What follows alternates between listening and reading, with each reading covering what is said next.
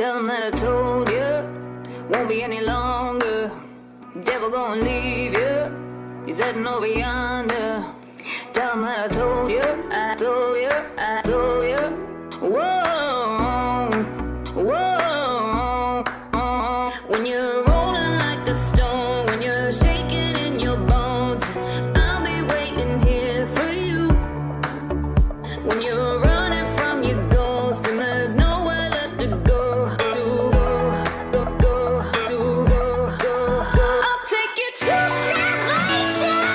Pues aquí estamos de vuelta de nuevo para, para ver qué es lo que opináis vosotros. Eh, sobre todo lo que va a ser el, el GOTI en este difícil año 2018, ya que ha sido un infierno incluso hasta realizar un, un top 5, ¿no? Eh, antes de nada, eh, hemos de comentaros que vamos a cambiar el formato tal y como teníamos eh, previsto hasta ahora, ya que antes os pedíamos audios y vídeos haciendo vuestro top 5, el mejor exclusivo, decepción del año, bueno, todo eso, ¿no? Pero este año, para cortar la duración del podcast y debido a lo complicado que resulta que todo el mundo envíe su audio o vídeo en, en los plazos razonables, pues hemos puesto una encuesta en el canal de Facebook, que estuvo durante dos meses publicada, lo hemos anunciado, donde allí tuvisteis la, la oportunidad de, votar eh, bueno, vuestros gotis, así como dejar los, los pertinentes comentarios. Eh, de hecho, eh, ahora vamos a empezar leyendo algunos de los comentarios eh, que nos habéis dejado en, en nuestro foro para luego pasar a dar el resultado de vuestras votaciones. Vamos a empezar por Eric Donate Delgado. Eh, dice, Dragon Ball Z Fighter. Mi elección es esta porque es de los pocos juegos de 2018 que he podido jugar y sobre todo porque es un juegazo. Jugabilidad difícil y accesible a la vez, personajes diferenciados y un apartado visual de otro nivel. Sin duda un juego que nos merecíamos los fans de la saga, eso sí, yo muy fan de los Raging Blast. Eh, Aitor Sarasa González dice, soy consciente de que Spider-Man no es el mejor juego, pero es el que mejor me lo he hecho pasar. Luego es mi goti. Diego Couga. De los que he jugado eh, algo, me quedo claramente con God of War. Arriesgado cambio en la saga, he jugado las primeras horas y encima aposté por él sin tener consola, jugando las primeras horas en casa de un amiguete con mi juego comprado. Eh, Ángel Quiñones Fernández. God of War sin pensarlo, tiene todo lo que me gusta que tenga un videojuego. Con él, con el poco tiempo que tengo para jugar, busco sobre todo diversión, historia, el apartado gráfico, lo mejor que he visto por ahora en esta generación. Y eso que nunca me dieron más los... Que entre las comas y los puntos que me dais unos regates de narices, bueno, eh, más los God of War anteriores, pero el cambio que le han dado de estilo se adapta a mi gusto. Nicolás eh, Farfán Nazar. Me decidí por Red Dead 2 por lo grande que es, por su mundo lleno de vida, por la variedad de personajes, por su historia. Para mí el mejor del año. Saludos. Eh, Jesús María, nada que comentar. Good of War the best. Un saludo a todos y a seguir así que sois unos cracks. Eh, un saludo para ti también, Jesús. Gracias por tu voto. Eh, Cristian Castellón. Para mí God of War por el cambio radical que dio respecto a los anteriores y lo arriesgado que fue, ya que podría haber sido un file en toda regla seguido por Marvel Spider-Man. En tercera, en tercera Redemption, el Red Redemption y acabando con el Odyssey. Bueno, aquí Cristian nos hizo hasta un top 5. Eh, Juan Francisco Pazos Pérez. Como soy solo pecero, elijo Assassin's Creed Odyssey porque es el que jugué. Pero reconozco que tanto God of War como Red Dead son juegazos y posiblemente mejores, pero no puedo opinar sin haberlos probado. Eh, Tony Viñuela.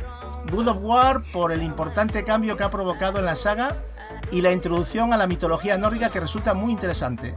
También destaca una duración que en todo momento entretiene y a un antagonista que a mi modo de ver es un personaje carismático. Fernando Luis Borrás. Buenas, chavalotes. Eike al aparato. Este año es jodido con, con ganas elegir uno. Me quedaría con Red Dead 2. Pero como merecido God of War, sin duda. Lo valiente que han sido al darle un aire nuevo a la saga y de la manera tan bestia y buen resultado final. Así que mi voto va para God of War. Un abrazo gigantesco y bueno, aquí ya nos dice feliz Navidad, evidentemente ya ha pasado una fecha. Eh, Axel Masters.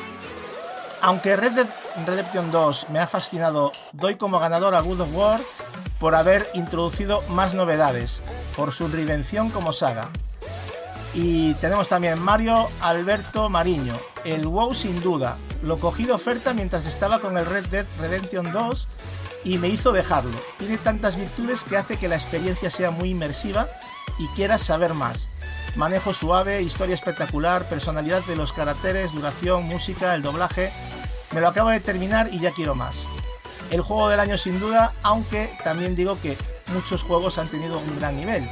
Y quizás con otros rivales, eh, y esto lo pone entre comillas, se hubiesen llevado mi voto sin duda. Bueno, tenemos, voy a aprovechar aquí también, tenemos un comentario de nuestro compañero Turo eh, de sonido, que lo voy a leer porque mira, está por aquí puesto también y por cerrar un poco esto.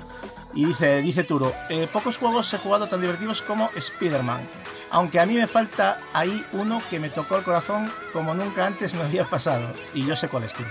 Una experiencia totalmente diferente y original, tanto como modelo de negocio como diseño del juego, pero bueno, lo perdonaré porque sois vosotros. Eh, bueno, Turo, si quieres complementar algo sobre esto o decir ese juego que, yo sé cuál es, pero si lo quieres comentar tú y dejar algunas palabras. Bueno, es A Way Out y yo creo que está muy bien explicadito. La verdad que no me acordaba oyéndolo y es que es así, tal cual lo digo. Eh, no, no, no pretendo que a todo el mundo le haya pasado lo mismo, pero a mí sí me ha pasado así, entonces pues así lo escribí. Una, experiencia, como has dicho, totalmente diferente, ¿no? Y... Tú bien lo sabes. Sí, sí, yo lo jugué contigo, como para no saberlo, ¿no? Por eso te digo. Así que, bueno, no sé si compañeros, antes de hacer el recuento, queréis comentar algo sobre, sobre estos comentarios que han dejado aquí los, los compañeros, los, los oyentes. ¿Queréis algo que decir, algo que os llama la atención?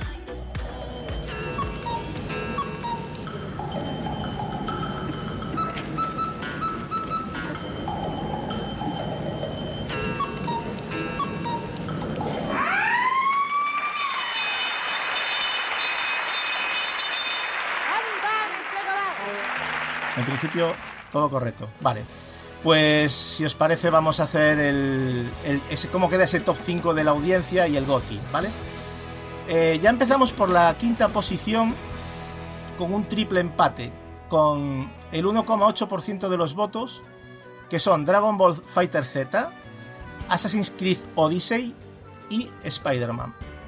Recordar, quinta posición con 1,8, ¿vale? Después, en cuarta posición, nuestra audiencia, con un 2,7%, ha elegido Forza Horizon 4. En tercera posición, tenemos un 9% de nuestra audiencia que ha elegido al Super Smash Bros. Ultimate. Y ya primera, segunda posición, voy a decir ya directamente, tenemos a la primera posición, ya salto a la segunda, como GOTI absoluto de este año, con un 54,9 de los votos, por ciento, el God of War. En segunda posición ha quedado con un 27,9 el, el, Red Dead Redemption 2, que bueno, como podéis, eh, los comentarios ha sido un estrato un poquito de lo que ha dicho la gente, pero ya se veía ¿no? que, que God of War salía muy repetido. ¿no? Pues nuestra audiencia coincide con, el GOTI que, ha recibido este fantástico of War en la pasada The Games Award 2018. Eh, Decar, eh, ¿cómo valoras los resultados de los votos de la audiencia? ¿Tú crees que lo esperado o, o algunos se, crees que se fue de la quiniela? La audiencia es sabia, tío. La audiencia es sabia y sabe votar. Además, he visto por ahí también cositas como Dragon Ball Z Fighter, que me alegra que, esté aquí un fighter que, eh, pues, eh, básicamente es un 80 por, 90% online y 10% pues un modo historia que no tiene más allá, pero también ha sabido ver la grandeza del título, pero sobre todo God of War.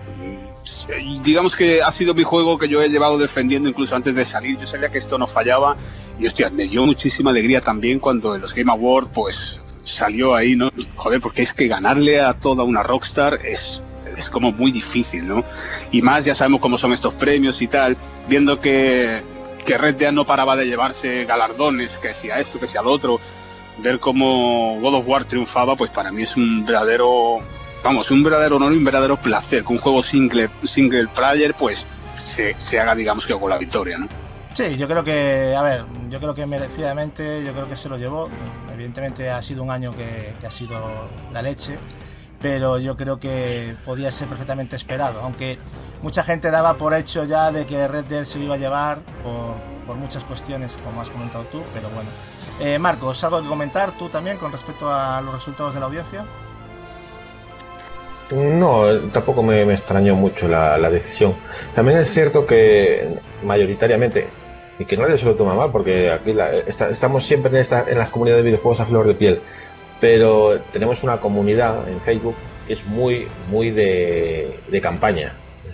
Nuestro, nuestro foro sí es cierto que es muy pro campaña y somos muy, muy poquitos, muy poquitos, muy poquitos los que somos pro multijugador en el, en, digamos, en ese foro.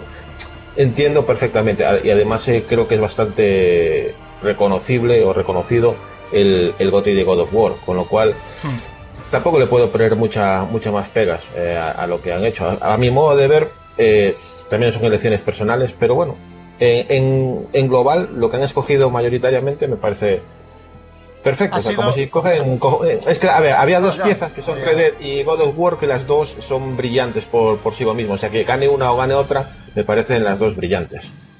Correcto. Eh, Ken, ¿tú hay algo que te. Bueno, que tienes que opinar y si hay algo que te extraña en, esta, en este top 5 de la audiencia? No, yo muy con... perdonad. Yo muy contento primero porque hay variedad de, de opiniones, variedad de juegos. Así en términos generales, eh, muy contento también por el GOTY de God of War, ya no solo reconocido en nuestra audiencia, sino a nivel un poco más internacional con los de Game Award. Sobre todo por, como ha dicho Decar, ¿no? entrar en el territorio single player, que a veces también está bien dar ese golpe sobre la mesa, ¿no? que parece que el mundo siempre se está yendo para otra dirección, ¿no? en el mundo de los videojuegos, obviamente. Me alegro mucho también por Cory Barrock, yo creo que esa persona, el director creativo, ya sabéis, del videojuego, es una persona que ha em- empatizado mucho también con nosotros los jugadores y, y verlo recogiendo primero el galardón también, por ejemplo, el Game Award de mejor dirección y, y luego, en, digamos, ejemplificar ese cambio ¿no? tan notable que ha hecho God War y cómo ha salvado una saga en decadencia, ¿no? porque el tema Hack and Slash ya no le sentaba.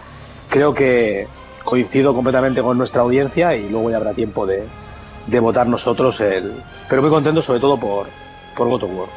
Bueno, de todas maneras, como bien comentabas, se jugaba mucho. ¿eh? Este hombre se vino abajo por, ya no solo por la porque se emocionó, pero yo creo que liberó la presión también mucho ¿no? Que tenía encima, porque ahora nos acordamos de, de- de lo bueno, pero este hombre recibió mucho mucha crítica de la comunidad por los cambios que iba a implementar. ¿no? La gente no las tenía Qué todos consigo. cosa más rara la, la, comunidad criticando. Hostia, ¿Verdad? Acabas de descubrir. Pero yo, pero yo eh, Gacho, en, en lo que has dicho, ah, voy a sumarle más. La presión que tiene un director que coge un proyecto tan multimillonario y que si fracasa, eh, vete tú a saber dónde acaba. Porque, claro, el, el tema de la comunidad ya sabemos cómo es, ¿no? O sea, se está viendo con Epic ahora, se va a ver, siempre lo vamos a ver. Pero claro, cuando Sony, y de hecho declaraciones de los propios directivos, cuando nosotros hacemos un proyecto AAA no podemos fracasar. Es que la, la pérdida de dinero es muy notable si ese videojuego no, no se vende. Entonces toda la presión que tenía, que tenía Cory al final ha sido un éxito rotundo, pues también me alegro un poco en esa, en esa vía, ¿no? Y no solo es el éxito de, de Cory, sino el éxito de, de una franquicia, el éxito de la marca PlayStation, porque Sony no es que tenga muchas mascotas como suelen tener otras compañías. Eh, Sony, mm, Nathan Drake y, y Kratos son básicamente sus insignias. Y aquí era jugártelo todo a una última bala. Si esto salía malamente, Sony perdía no solo una franquicia, sino que una de sus marcas más poderosas, junto con un personaje que le ha dado muchos beneficios y muchos, eh, digamos, halagos, ¿no?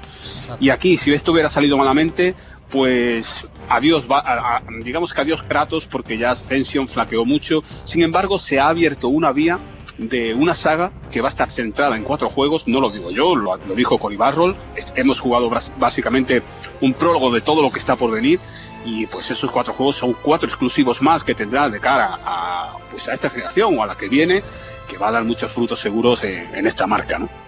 Sí, sí, correcto. Yo lo que no tenía la información, Decar, ahora sí ya me lo puedes confirmar tú, perfecto. Yo sabía que se estaba jugando una trilogía, porque se lo jugaba con este juego, pero tú incluso estás diciendo que hay una cuarta, ¿no?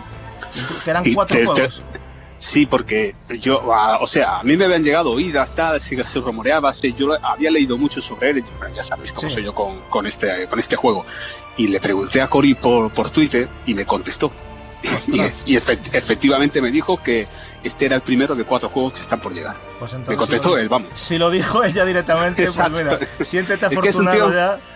Es un tío que, que no solo me ha contestado a eso, sino que durante el desarrollo yo le hacía varias preguntas y demás. Y, pues contesta. Parece que no, pero contesta, digamos que a, pues a sus fans, a la gente que le sigue. Es un tío que está muy, muy, muy metido en el mundo de- del Twitter y, Sí. y contesta todo Cristo. Hay, hay- hay desarrolladores que contestan. A mí me ha contestado de Tequila. eh, o sea, hay algunos Sí. que sí contestan.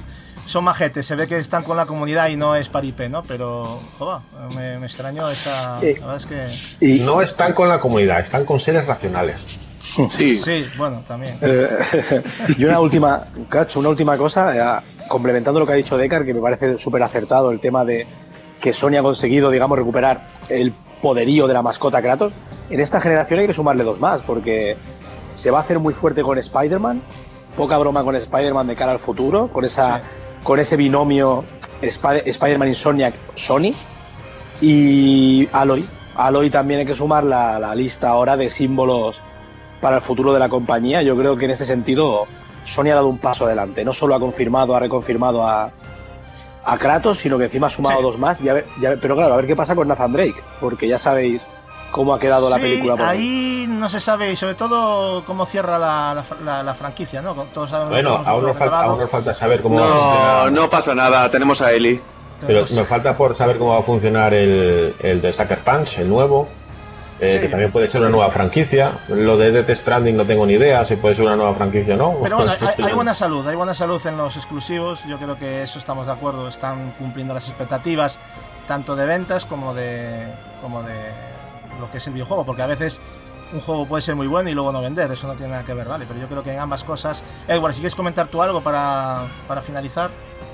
No, a ver, yo poca cosa que añadir que han comentado los compañeros. O sea, muy contento de que sea God of War, porque la verdad, para mí las quinielas eran God of War o Red Dead. Y me gusta mucho que, que haya sido God of War, no solamente por el amor que le tengo a, a la franquicia, sino de que este, este nuevo cambio de aire, este nuevo, esta nueva mitología, eh, le ha servido pues para redimirse después de, digamos, sobre todo de la Ascension, que fue lo que dejó la saga un poco de capa caída. Y mire, yo, yo muy contento, la verdad. Me estoy muy, muy contento por la saga, además de los otros juegos que se han mencionado, como el Dragon Ball Fighter, que es un juego que yo adoro. Assassin's Creed Odyssey también ha estado en la lista y la verdad, bastante, bastante bien los gotes de, de nuestra audiencia. ¿Te ha muy contento con ellos. te- te ha extrañado que juegos, bueno, fíjate la quinta posición, eh, con un 1,8%, Spider-Man, Odyssey y Dragon Ball Z, eh, Fighter Z. Mm, ¿Te ha extrañado alguno de esos ahí? en- o, no, o, no, o no ves sitio más para arriba ya? Eh, por gustos personales yo los pondría bastante más arriba. Sí, a ti te, ya Pero- que alguno te extrañó. ¿Alguno o algunos? Sí. yo. Sí, pero también la audiencia también lo tiene también complicado, que tiene que elegir uno de ellos. Es bastante complicado elegir un único, un único GOTY, pienso yo. Eh, también es, es que hemos tenido muchísima, muchísima calidad. Bueno, y tenemos a- de vuelta a Leo, que tuvo algún problema de, de conexión. Eh, Leo, eh, por si no has escuchado bien, la audiencia ha dado como ganador God of War, como Gotti. Eh, no sé si tienes algo que comentar con respecto a esto. Sí, escuché todo. mm, Me llama la atención, llegué a escuchar el comentario que dijo Marcos y estoy totalmente de acuerdo y me sorprende de que, no sé si Fortnite era del 2018, ¿no? Es un lanzamiento online y fue Fortnite salió en súper- 2017, creo. ¿eh? Ah, listo. Salió en entonces no. 2018 en Switch, creo. Ah, yo pensé Si- que principio Si no me 2018. equivoco, ¿eh? Decar, mm, creo que sí, ¿no?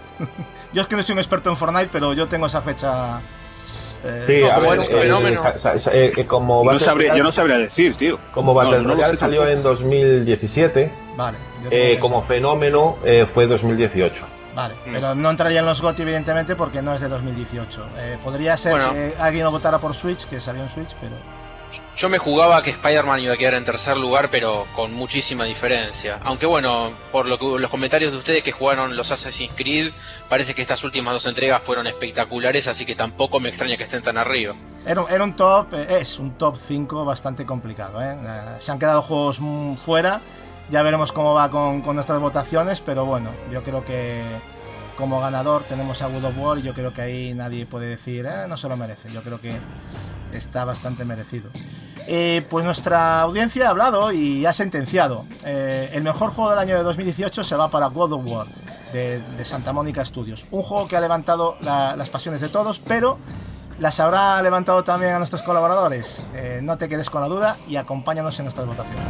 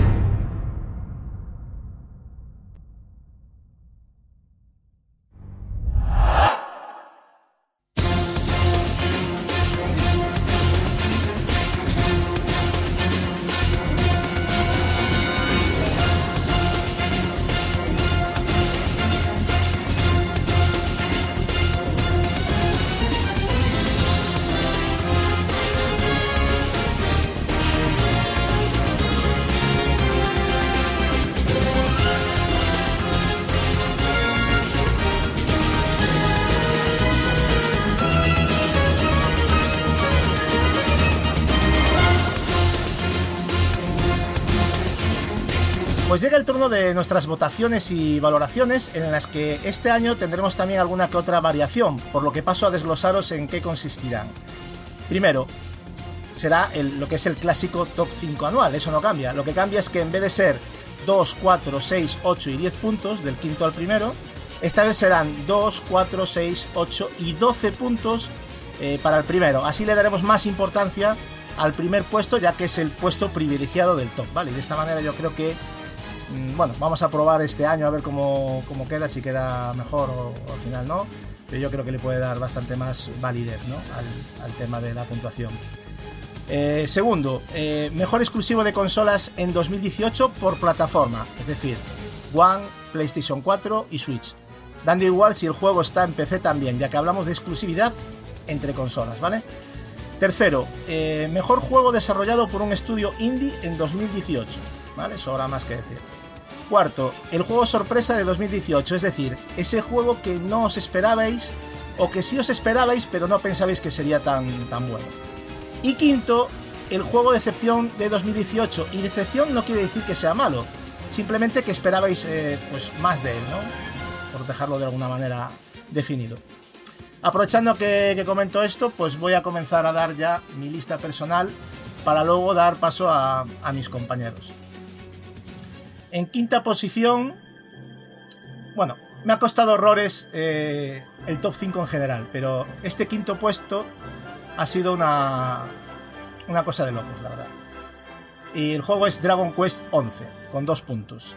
Los que me conocéis sabéis que, que el JRPG es una de mis pasiones desde pequeño. Y Dragon Quest eh, es una de esas sagas que llevo jugando toda la vida. El caso es que cuando empecé a jugarlo, pues tuve una pequeña crisis con él, hasta el punto de que me daba una pereza enorme jugarlo, ¿no? Ponerme a jugar. Los motivos, muchos. La historia no, no empieza todo lo bien que me hubiera gustado, desajustes a nivel de banda sonora y algunos personajes. En fin, que, que no encontraba un motivo para meterle las horas que hay que meterle a este, a este tipo de juegos, ¿no?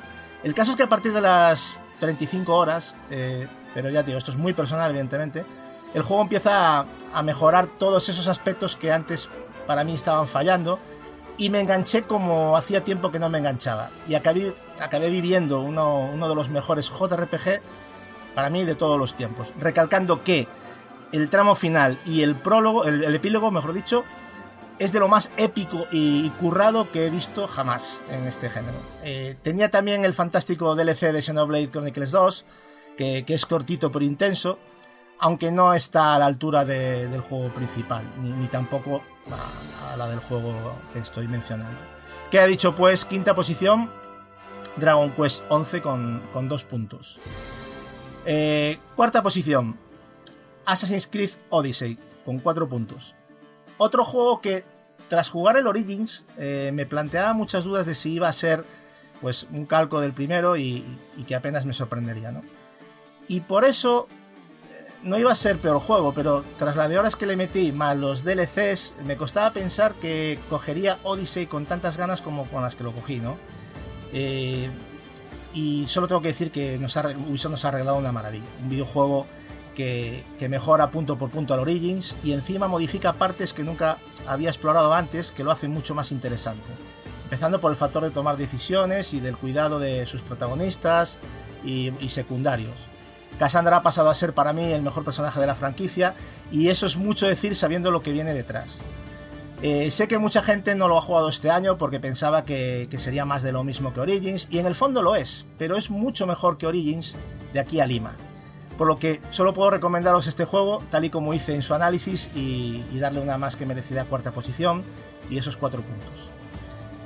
Eh, tercera posición, con seis puntos, Red Dead Redemption 2. Eh, Rockstar ha buscado la genialidad y hasta casi se puede decir que el milagro. Y nos ha regalado un videojuego de una factura tan increíble que algunos se han quedado deslumbrados ante tanta sacada de chorra que, ha protagonizado la desarrolladora. Pero esto al final va de gustos y puedo entender que a muchos se les haya hecho grande este juego o que hayan perdido el hilo y no hayan podido meterse en el papel de Arthur Morgan. O simplemente que no le gustan los vaqueros, por ir a lo más simple, ¿no?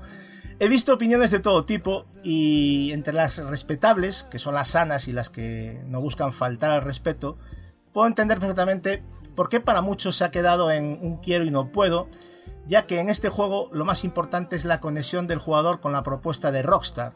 Si no conectas desde el minuto uno, date por perdido.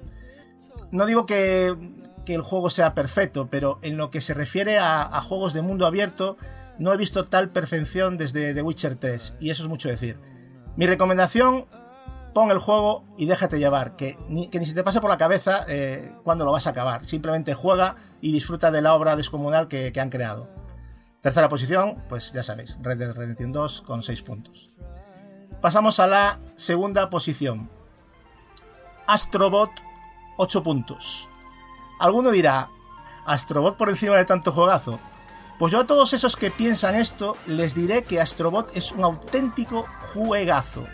Igual no del presupuesto de ningún AAA, pero es que una vez te pones las gafas y empiezas a manejar a este encantado personaje, sientes que tus sentidos están desparramados por la habitación.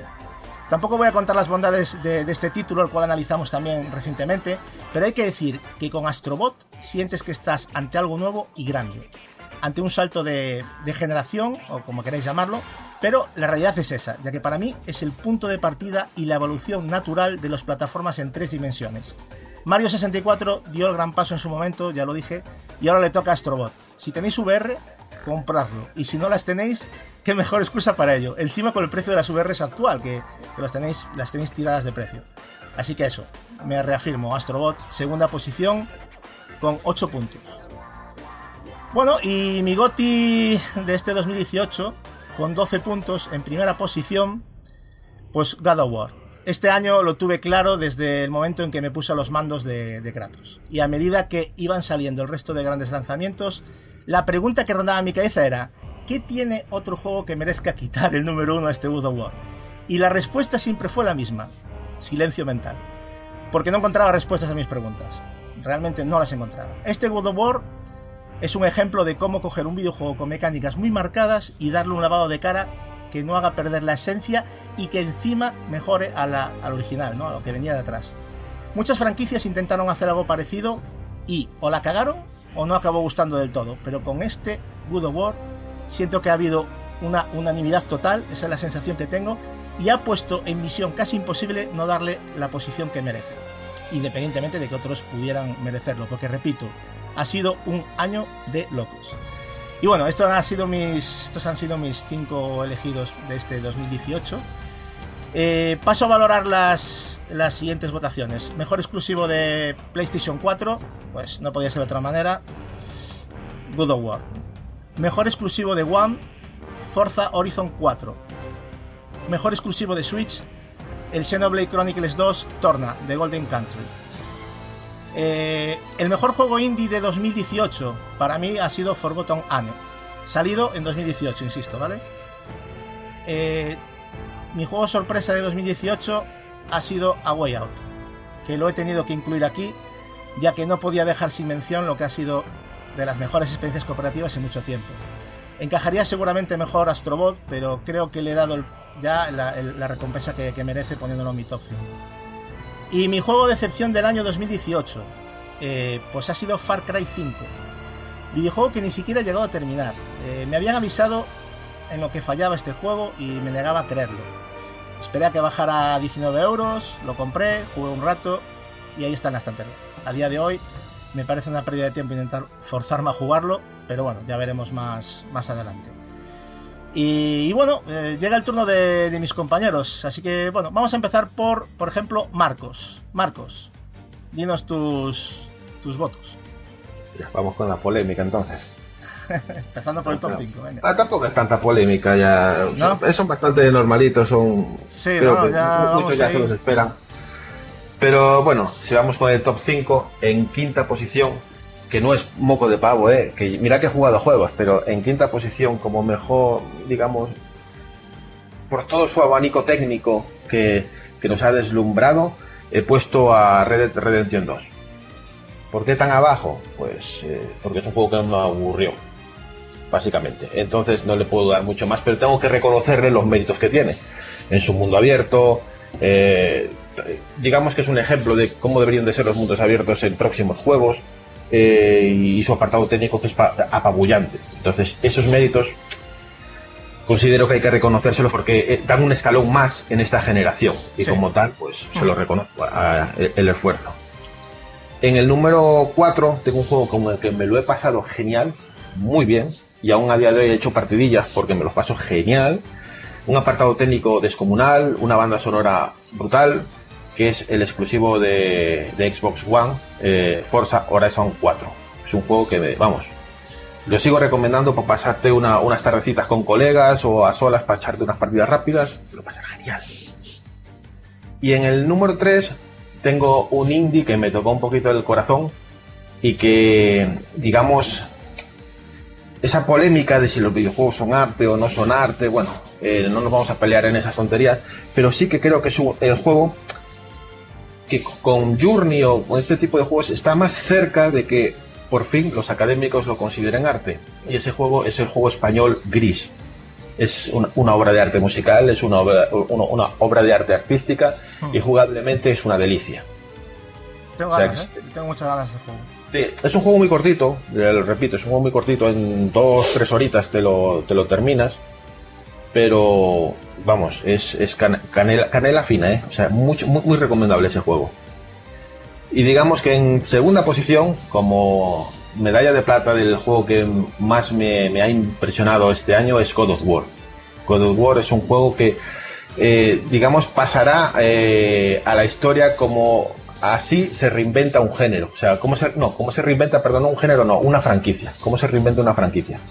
Porque lo que han hecho con este juego ha sido increíble. El trabajo de Cory es para aplaudirle hasta que te sangren las manos. El plano secuencia, algo, vamos, eh, cómo, cómo hacer que esas pequeñas cargas, eh, disimularlas y hacer que todo sea, eh, digamos, eh, muy, digamos, muy vivo, muy, que no lo notes. Es algo que me ha, me ha parecido una maravilla. Y digamos que el GOTI, para mí, como un paso que va más allá, que nos demuestra cómo puede ser el futuro de, de los videojuegos y sobre todo un género que, digamos, eh, ha tenido sus momentos muy bajos, pero con, con esta nueva manera de, de ver los videojuegos puede resurgir de una manera increíble, es Astrobot. Astrobot es el, el juego de plataformas del futuro. El juego que te lo pones y de verdad sientes que estás jugando al futuro de los videojuegos. Y como tal, se merece ese, esa distinción por mi parte. Es algo que cuando lo juegas de verdad notas que este es un paso adelante. Y como paso adelante, pues quiero reconocerle eso, el GOTI. Sí, sí, sí. Completamente de acuerdo. Me, me ha gustado incluso que le hayas dado un número uno. Ha sido muy, muy atrevido. Y ya te tuvo que gustar mucho, mucho para pasarlo, pasar por encima de God of War. Pero vamos, eh, me parece acertado. Sí, a ver, es, es más un reconocimiento a ese paso adelante, porque es un paso bastante importante. Eh, es, el resur- es un resurgir muy, a mi modo de ver, significativo de lo que pueden ser las plataformas en el futuro. Es que de, verdad, cuando lo, cuando lo juegas, eh, notas que es el futuro. Y eso es un paso que tienes que reconocer. Sé que como juego God of War posiblemente sea con el que mejor me lo he pasado en el año, pero Astrobot es un paso adelante, vamos. Sí, God of War es. Quizás God of War es que es el juego más redondo del año, pero. Es que claro, ves el Astrobot, a mí me costado mucho también, ¿eh? pero. mm, no se me llegó a pasar por la cabeza porque considero que God of War eh, no tiene apenas fisuras. No es que Astrobot tenga muchas, pero todavía es un producto en evolución. Creo que God of War, aunque pueda evolucionar, yo creo que ya no Sí, a ver, God of War es un producto más redondo, eh, más, eh, eh, más, digamos, perfecto. Pero es que el paso que da Astrobot es tan grande, o sea, cuando sí, te de acuerdo, pones es, es algo tan, tan inmenso lo que sientes con él, ese, ese shock que te, que te a, a muchos le debió de producir Mario 64 en su momento, es el shock que te da Astrobot al jugarlo ahora. Sí, sí, yo lo, yo lo viví así, ¿eh? Eh, cuando lo puse, eh, la sonrisa y aparte que te sientes como un niño pequeño. Eh, realmente es uno de los pocos juegos que... Hay muchos juegos que, que te pueden llegar a hacer sentir un poco niño pequeño, pero yo creo que Astrobot eh, te vuela la tapa de los sesos en ese sentido, ¿no? Y bueno, ahora tendría que eh, dar mis, digamos, es, eh, mejor exclusivo de cada plataforma. En este caso, evidentemente, eh, voy a hacer mejor exclusivo en PlayStation 4 Astrobot, por la, la misma significación de que para mí es el, el no va más en este, en este momento. Eh, claro que es de PlayStation VR. Entonces aquí tengo mi, mi problemilla. No sé si ponerlo como PlayStation VR o como PlayStation 4, pero en este caso pues eh, lo puse como PlayStation 4. El, mejor, lo, más sorprendente que te puedes encontrar en PlayStation 4 es Astrobot. Luego en Nintendo Switch, evidentemente siempre voy a recomendaros que le deis esa oportunidad a Gris, un juego increíble. Si es cierto que es muy cortito, también el precio no es muy, no es muy alto, creo que está en 15, 16 euros, no está, no está mucho más. Y por, por la calidad del juego, bien se lo merece y además es un producto patrio de aquí, de, de la tierra. Entonces, como tal, pues eh, espero que le deis esa oportunidad a los que tenéis la, la Nintendo Switch. Y como mejor exclusivo de Xbox eh, One, pues sin lugar a duda, eh, Forza Horizon 4. Es un juego que ni siquiera tenéis que comprarlo, con que os suscribáis al Game Pass, pues ya lo podéis Con, con jugar. un euro ya, ¿no? Que tienes Ya el, está, o sea, el no Game Pass por necesitas más. euro. Probadlo y veréis qué, qué gozada y qué divertido es jugar a, a Forza Horizon 4. Eh, si ponéis en la consola en mexicano, pues resulta que tenéis las voces en español. Ahí lo sigo dejando caer. Luego, eh, como mejor indie, evidentemente Gris. Eh, lo, lo recalco una y mil veces. Darle esa oportunidad a Gris. Yo, mira que se lo recalco a Gatsu y se lo recomendé, pero todavía no ha caído. Caerá, No, caerá. no, no, no ha caído porque me parecía un poquito caro todavía, pero ahora me dices que está más barato todavía, ¿no? Eh, no, siempre estuvo, no sé si ha bajado de precio, pero de, de salida estuvo en unos 15, 16 euros. No, ah, no pensé que estaba a 19. Pero bueno, No, es que, a ver, caro, es que, es que decir caro, no, no es que sea caro, simplemente es que tenía también mucho que jugar y tampoco tenía una prisa, ¿no? Pero evidentemente vale los 20 euros seguramente, por lo que, por el análisis que has hecho tú aquí, los vale bien, aunque sea un, un- un juego corto, aquí valoramos por encima de todo la experiencia, que es lo que importa, ¿no? No, no, eh, como experiencia te aseguro que es, es sobresaliente. Eh, luego tengo como, eh, digamos, la sorpresa del año, eh, que no me lo esperaba, evidentemente repite el mismo título que es Astrobot, porque es que yo no me esperaba nada de eso. Yo eh, sé que Gatsu me lo recomendaba, sé que eh, también ten- tenía a Ken que, que le gustó. Y bueno, lo vi en, esas ofertas que lo des- lo- aproveché y al jugarlo mi cabeza hizo boom, esto es tremendo, esto es un no va más. Y entonces, pues como tal, pues no me lo esperaba y es la sorpresa del año para mí, Astrobot. Y tal vez como decepción, eh, esto sí que va a ser un poco polémico, la decepción a su vez es Red Redemption 2. Vaya. Porque es un juego que yo me esperaba mucho, vosotros lo sabéis. Y mira Sí. que en privado os os ponía que yo estaba del hype de, de ese juego hasta el no más. Pero también vosotros sabéis que cuando estuve jugando a él eh, me estaba entrando un... Me, me costaba jugar al juego, me costaba muchísimo y, y terminarlo para mí fue, fue un suplicio, mm, no por la historia, que siempre voy a recomendar que la historia está muy bien, pero ese ritmo del juego eh, a mí me mató. O sea, es un juego con que en ciertas maneras me aburrí. Entonces, de ser un juego que esperaba muchísimo, eh, como el 1, que me lo pasé tan bien, no sé qué ha pasado, que yo con este Red Dead Redemption 2, yo no, no, no entré, no logré entrar y, me lo pasé mal. Y entonces, es ese juego que me deja esa sensación eh, mala, por- porque es algo que esperaba mucho, es uno de los juegos que más esperaba del año y con el que la verdad acabé no muy bien con él. Sí, te dio un poquito de. Era un poco amor-odio, ¿no? Una cosa. Que te- te llevó Sí, porque es que a su vez le, re- le reconozco, a su vez le reconozco todas las No, que cosas está, buenas que está en el top 5. O sea, Claro, es que le- tampoco le- es que lo tengas que. Le reconozco, es que es un juego que es, es espléndido, pero no está hecho para mí, o sea, lo considero extremadamente lento, no sé, algo, algo, algo falla que de lo de donde lo tenía en vamos que para mí casi iba a ser Gotti con, con God of War se ha quedado Sí, en muchos aquí ya. Bueno, de hecho tú decías, vamos a esperar a Red Dead, que ese va a ser el GOTY, creo yo, ¿eh? Tu- tus apuestas iban por Red Dead, ¿eh? Incluso por Sí, encima de sí, God of a War. ver, que ya- te digo, "Pe- sí. Vamos a. Porque claro, aquí ya cantábamos God of, eh, God of War GOTY, pero decías tú, vamos a esperar a Rockstar que. Sí, a ver, vosotros eh, pues nosotros tenemos un chat interno y, y- y en su época yo siempre estaba esperando Red Dead. ¿Por qué? Porque el, el 1 me encantó, el 1 me enamoró. Pero algo ha pasado que yo soy un libro abierto y, y Gat- Gatsu me lo notó rapidísimo de "Mm, aquí algo, algo no va bien. Y no, no, no fue un juego que no, no, entró, no entró, vaya por Dios. Entonces, digamos que fue mi decepción en ese sentido. No que sea malo, sino que no entró lo que yo esperaba que fuera el juego para mí. Ya. Pues bueno, Marcos, yo creo que quedó suficientemente claro. Un, un top quizás no esperado en, muchas, en algunas posiciones, pero eso está muy bien, ¿no? La verdad es que Astrobot está arrancando con bastante fuerza, ¿eh? yo creo. Y eso me, me gusta bastante, ¿no? Que pensaba que era el único loco aquí pero veo que, que no, que hemos sido locos de, de enfermedad que nos ha dado este juego, ¿eh, Marcos? Eh, pues bueno, y ahora vamos a dar el turno a nuestro compañero Lazarus, que tiene su lista preparada. Lazarus, adelante. Bueno, pues aquí llegan mis GOTI, mis controvertidos GOTI. Eh, estoy seguro que eh, mi lista es particular, lo sé, pero bueno, al fin y al cabo eh, es lo que he jugado yo, las sensaciones que me han transmitido y las sensaciones jugables, yo creo que es lo que lo que más cuenta para cada uno y las experiencias que se te queden, ¿no?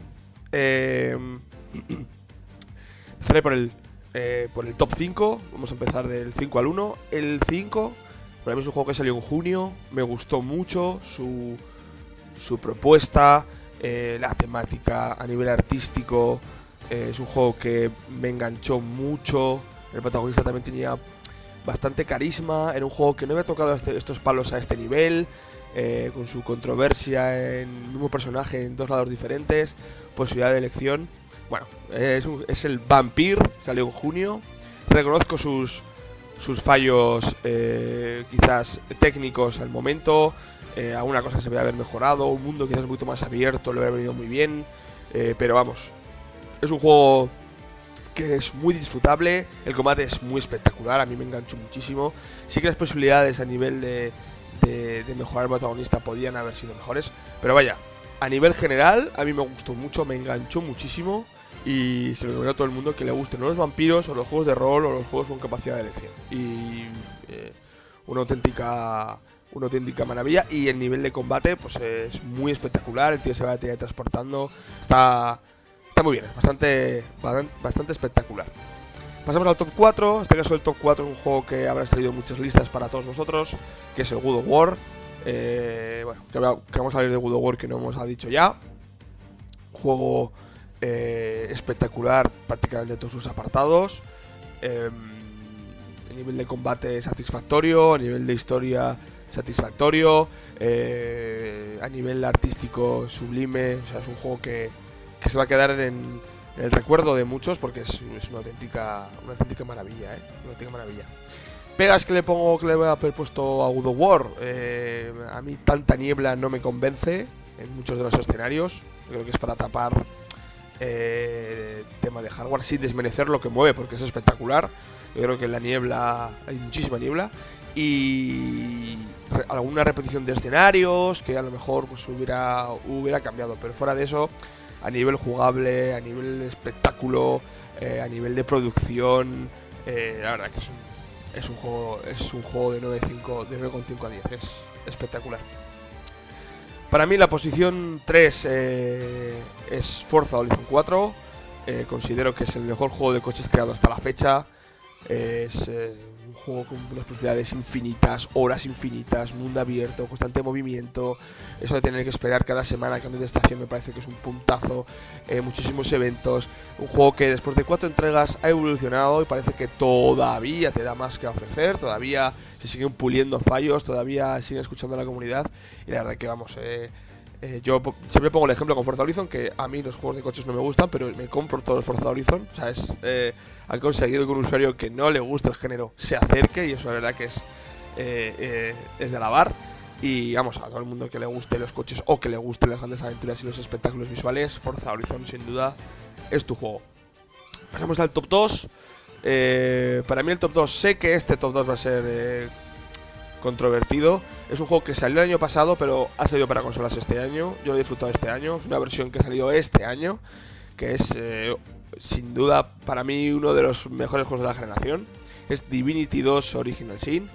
Eh, a quien le guste el rol antiguo, ese toque Baldur's Gate, ese toque eh, con vista desde arriba, es un espectáculo de juego a nivel argumental es increíble hecho para jugar en cooperativo todavía tiene más eh, más mérito eso de que puedes jugar con un colega y que prácticamente la experiencia sea igual para los dos para un juego de rol de ese estilo porque hay juegos de rol en el que te juntas y, ayudas y el otro por ejemplo en Fable uno es el que lleva la, la batuta el otro es un acompañante. Pues aquí los dos tienen un peso parecido los dos eh, hay discusiones entre ellos para según los dos protagonistas que puede llevar tú y un amigo, tanto local como online, como para afrontar las situaciones. Y la verdad que es, es, un espectáculo, es un reto, es un juego en el que son muchas horas, eh, las situaciones son muy diferentes, a nivel gráfico el 2 te pega un salto brutal a partir del 1, sobre todo, bueno, One X va 4K, HDR, eh, es un juegazo, vamos, espectacular, tanto para la gente que le guste el, el digamos, el rol antiguo, como que una experiencia cooperativa exigente y que las traigan las buenas historias, los buenos libros, Divinity 2 es, es una maravilla, es una maravilla. Vale, vamos al top 1, al GOTY para mí de este año. Eh, ya he visto a todo el mundo, no es Red Dead Redemption. Eh, hablaremos en otro momento de eso, pero para mí es un juego que a pesar de que es una saga muy continuista, sobre todo con el año pasado, a mí me ha sorprendido, me ha enganchado, me ha tenido pegado a la pantalla por todos sus aspectos, por sus aspectos de mundo abierto, sus aspectos de historia, su aspecto de decisión. Parece que la saga ha dado un paso más. En este caso es Assassin's Creed Odyssey. Eh, sé que es muy continuista junto al Origins, parece un Origins 1.5, pero yo veo mucho más allá. Eh, yo veo que es un juego que con más posibilidades, con capacidad de decisión, el organigrama de enemigos está muchísimo mejor implementado. Las batallas navales le dan un punto, en el Origins apenas se tocan, aquí hay bastantes batallas navales y, y además es bastante directo, no es como en Black Flag que tienes que abordar, no, aquí llegas, pa, pa, pa, pegas cuatro tiros, recoges, te llevas, muy fluido, engancha mucho, no te da nada de pereza ponerte a jugar a este mundo abierto que es vastísimo, pues no te da nada de pereza, quieres seguir explorando, seguir pegándote de palos con la gente y la verdad que es, eh, es alucinante. Eh, fuera de este top, pues vamos a tocar eh, los juegos exclusivos por plataforma. En este caso, mejor exclusivo de PS4, ya lo he dicho en mi top, es Udo War. Bueno, ya hemos hablado de él. Eh, si tienes una PS4, tienes que jugar a este juego, es una maravilla. Juego exclusivo de Xbox One, tampoco había mucho donde elegir, ¿no? Pero Forza Horizon 4 es, eh, es el elegido. Grandísimo juego también, insisto. Poco, pocas alabanzas son pocas para este, para este juegazo. Y para Switch, a pesar de que lo tengo empezado y no he, no he jugado mucho, tengo por la mitad, no lo he acabado, tengo que reconocerlo. Eh, Octopath Traveler se lleva, se lleva el, el premio. Eh, sé que hay mucho para en Switch este año, ha salido alguna cosa más, pero a mí Octopath es la mezcla perfecta, lo viejo, lo nuevo. Quizás la historia no le ha gustado a todo el mundo, el tema de que sean paralelas las historias, pero pero vaya, si tienes una Switch y te gusta el rol antiguo, este tiene que ser tu juego, vamos, 100%. Fuera de esto, eh, Indies no voy a entrar porque apenas he jugado Indies este año. Vale, el año pasado jugué muchos más. Este apenas he jugado. Estos- est- con la cantidad de juegos de mundo abierto que hay y tal, apenas he tenido tiempo de coger ot- otras cosas. Pero no, insisto, apenas, apenas he jugado este año Indies. Nos vamos a la al juego sorpresa. Es un juego que mu- poca gente conoce, o conoceréis si poco habéis hablado de él. Para mí es sorpresa desde el punto en el que no esperaba absolutamente nada, nada, nada, ni siquiera un poco, ni siquiera tenía curiosidad de saber cómo era. Nada, y me enganchó y me lo pasé y me lo pasé muy bien. Eh, es una mezcla de entre un Gears of War sin coberturas y un Dark Souls. Alguien tenía que tocar este palo, ¿no? Un Dark Souls con tiros. Y este es Immortal Unchained. eh, un presupuesto muy ajustado. Muy, muy, muy ajustado el presupuesto que tenía este estudio para hacer este juego. Em, es una mezcla entre, insisto, Dark Souls por la capacidad de dificultad, niveles y una historia complicada de enganchar. Y eh, la particularidad de que es un juego donde tienes armas de fuego. Entonces los enemigos, la posibilidad estratégica de los enemigos cambia. No es ir a por ellos y pulearlos y uno a uno, no, no. Sino que con los disparos los puedes ir llamando a donde estás tú. eh, algunos son más fuertes que otros, tienes que darles la vuelta, hay que esquivarles. El fundamento es Dark Souls total. Los enemigos finales de cada fase son bastante espectaculares. Es un juego que tardas en coger la historia, pero es un juego exigente y muy satisfactorio. A la hora de jugar es igual que el Dark Souls, la sensación es la misma. Pero llevas armas. A nivel gráfico, evidentemente, se nota que es un estudio bastante más modesto y que la cosa no llega, pero pero vaya, os, os- invito a que probéis este juego. Es muy divertido, es un juego de disparos, es un juego exigente. Eh, no esperéis un gran presupuesto, pero de verdad, si algún día lo veis barato, darle una oportunidad porque creo que, que alguien tenía que- alguien tenía que afrontar este, este reto, ¿no? De coger un Dark Souls y juntarlo con un Gears o juntarlo con un disparos en tercera persona. Y, y es bastante satisfactorio. Podría haber salido mucho peor y para mí es un juego sorpresa porque de la nada es un juego que, que se va a ir a mi colección, pero vamos, 100%.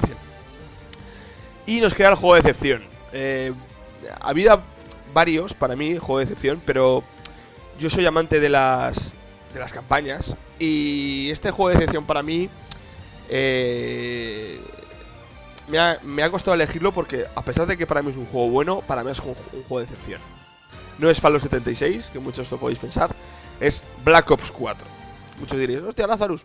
Sí, es un juego bueno, es un juego que engancha, es un juego tal, pero no tiene modo campaña. Y para mí, las campañas del Call of Duty me las he pasado todas, me han gustado mucho, tiene un nivel de producción bastante alto, son muy palomiteras, yo disfruto, soy capaz de gastarme 70 euros por 7 horas y media de campaña, me pongo meter y me dura 8, 8 horas y media, y me lo disfruto y soy capaz de pagar, lo pago muy a gusto, o sea, lo pago de verdad, muy a gusto. Y después juego multijugador, y le he hecho algún fuego al multijugador, pero realmente me lo compro por el modo campaña, porque sé que me voy a sentar, voy a disfrutar, eh, va a ser un juego de tiros, mm, eh, no voy a tener que, pensar en mundos abiertos, pensar en coleccionables, no, llegar, tiros espectacular, naves explotando, todo explotando, robots, granadas, puentes, quiero algo así, algo directo, y Call of Duty me lo ofrecía y eh, este Call of Duty no me lo ha ofrecido, para mí es una decepción, no me lo compro de salida, me compro autor de salida, y este no ha sido así, a pesar de que he oído muy buenas cosas del Blackout, no ha sido así, y para mí ha sido una gran decepción. Y nada, aquí acaba eh, las listas de GOTI para el punto de mira, así que eh, sé que han sido curiosas, pero pero vaya, en la medida está el gusto, ¿no? O eso dicen. Pues nada, vamos ahora a pasar con los votos de nuestro compañero Edward. Edward, tienes por ahí una lista también seguro curiosa, ¿verdad?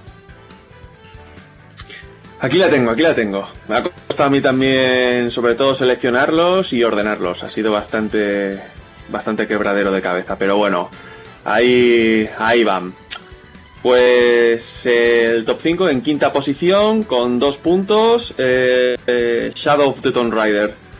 Eh, bueno, a mí me encantan los Tomb Raiders. el primero me encantó, lo jugué bastantes veces, su remaster. Rise of the Tomb Raider es otro juegazo que me gustó mucho.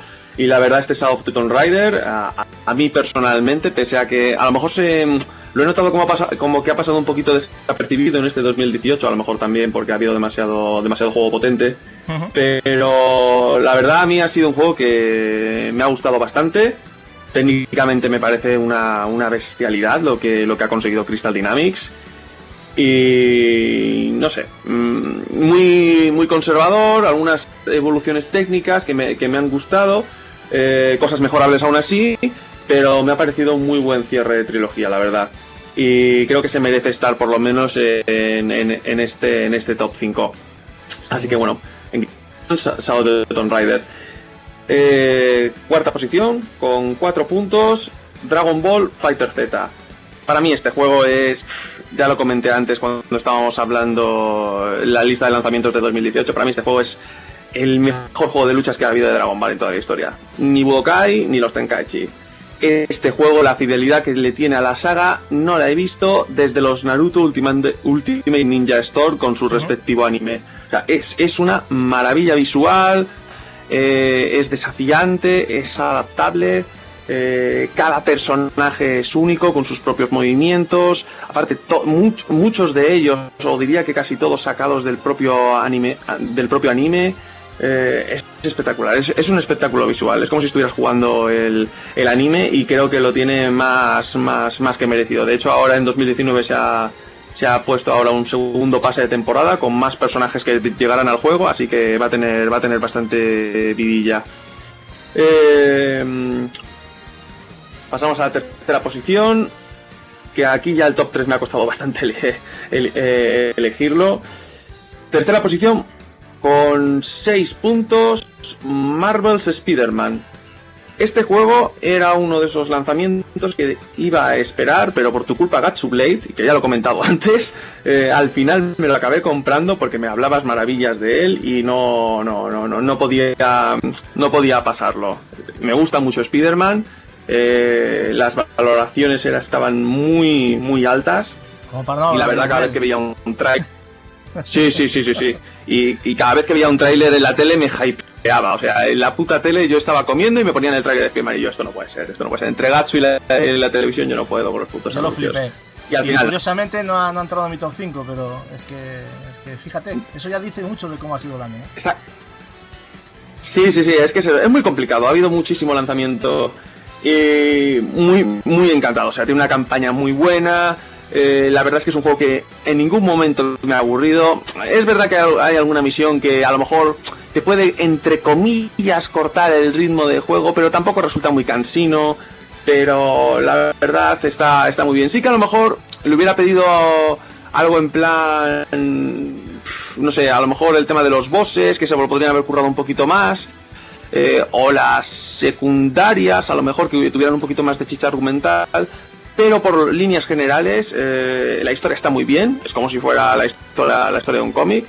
Y vamos, un completo recomendado y de los mejores exclusivos de este año. Y bueno, pasamos a segunda posición, que este para mí ha sido... Es que no me lo esperaba ni siquiera que estuviera en esta posición. Porque este, este juego, y aparte, te- te- os odio tanto a ti como a Marcos, que no parabais de subir fotitos al grupo de WhatsApp, que era para mataros. Es eh, Assassin's Creed Odyssey, con 8 puntos. Juegazo. que has dicho Gatsu antes en el top Juegazo. 5 es que te lo corroboro. Sí, sí, sí, juegazo. eh, no, no me esperaba que fuera tan, o sea, tan bueno de que, hasta el punto de que mm, mm, bastante mejor que Origins, que ya me pareció un gran juego, una, un- una gran reinvención de la saga. Y este Odyssey es que lo, lo- lo- es, es- es la evolución, es una evolución. Coge Origins y lo magnifica.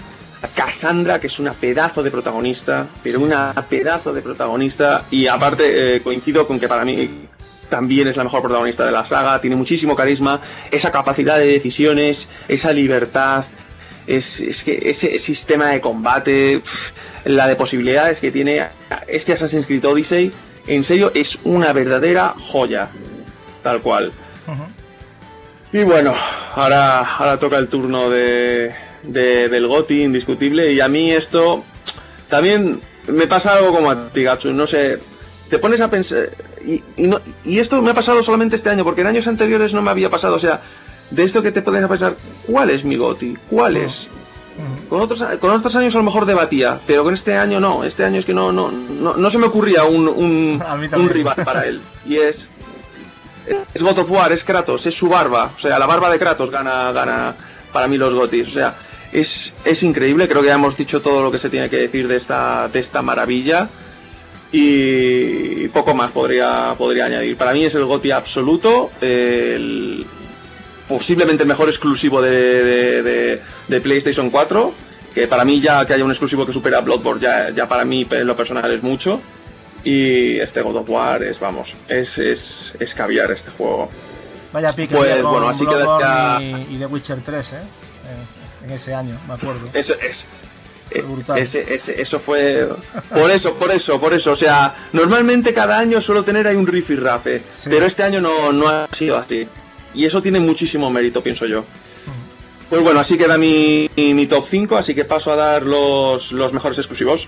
Bueno, en PlayStation 4 queda, queda evidente, es God of War, no, de eso no hay ninguna duda. En Xbox One, eh, Forza Horizon 4, creo que es el exclusivo más impresionante de, de todo el 2018, la verdad. En Nintendo Switch, la verdad, el que más me gusta es, eh, bueno, esta especie de DLC o expansión eh, de Xenoblade Chronicle 2 Torna the Golden Country. Es la verdad bastante, bastante espectacular, lo visto. Y, y bueno, esos serían mis, mis tres exclusivos por plataforma.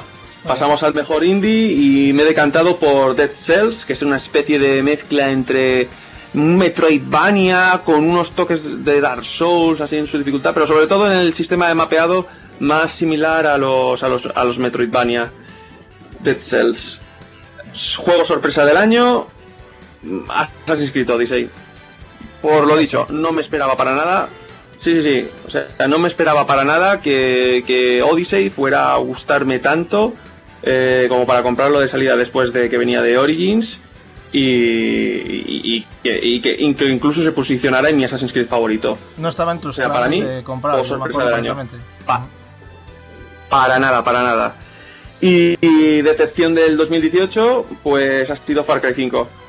Yo Far Cry es una saga que me gusta, sobre todo el 3 y el 4, pero el 5, sobre todo hablando con vosotros, eh, experiencias, luego leyendo y demás, es una saga que, a ver, técnicamente evolucionado, sigue siendo, lo quieras o no, es un Far Cry, es más de lo mismo, pero a nivel de historia es bastante mech y su villano parece ser que deja mucho que desear en comparación a sus predecesores. Así que para mí es un título que, eh, visto lo visto, ha sido bastante decepcionante para mí. Ha sido un poco la tónica, yo creo que por lo menos en- a nivel interno no conozco a nadie que haya dicho cosas bonitas de, de Far Cry 5.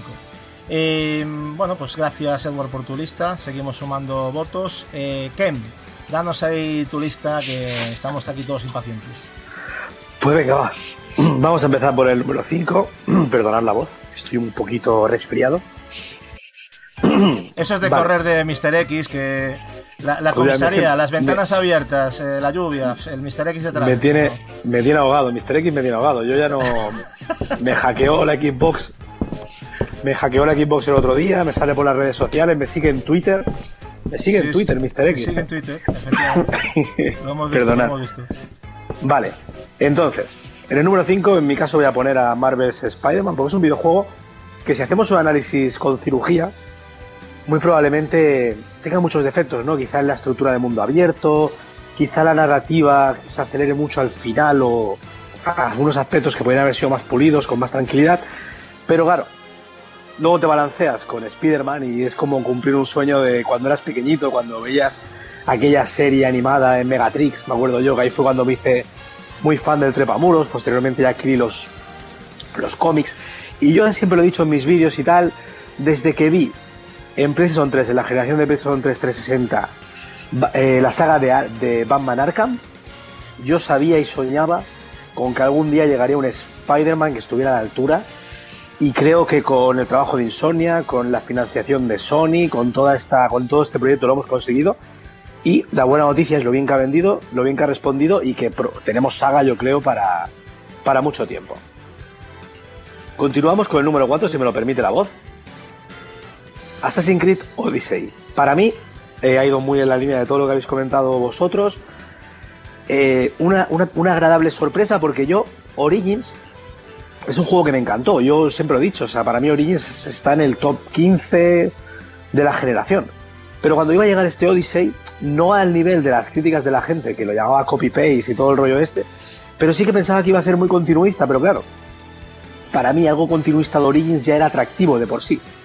Pero por suerte, no solo eso, sino que han conseguido dar un paso adelante en muchos aspectos, ya sea jugable, el árbol de habilidades, a nivel narrativo, la toma de decisiones. El personaje Cassandra, como bien habéis comentado, para mí también supera lo que parecía insuperable, que era Ezio Auditore, y se- para mí se posiciona como la mejor asesina. Me ha fascinado Assassin's Creed Odyssey, de hecho lo acabé recientemente, enero de 2019. Y bueno, me quito el sombrero con el trabajo de Odyssey, ¿no? Si vamos con el número 3, y ahí me ha sorprendido, porque yo digo, bueno, seré el único que lo pondrá aquí, Astrobot. Cuando entramos en el terreno de Otro, Astrobot, otro eh, más con Astrobot, bien, bien, bien. sus- suscribo vuestras palabras y realmente sí, tengo que decir, tan sencillo como definirlo como el Mario 64 del siglo XXI.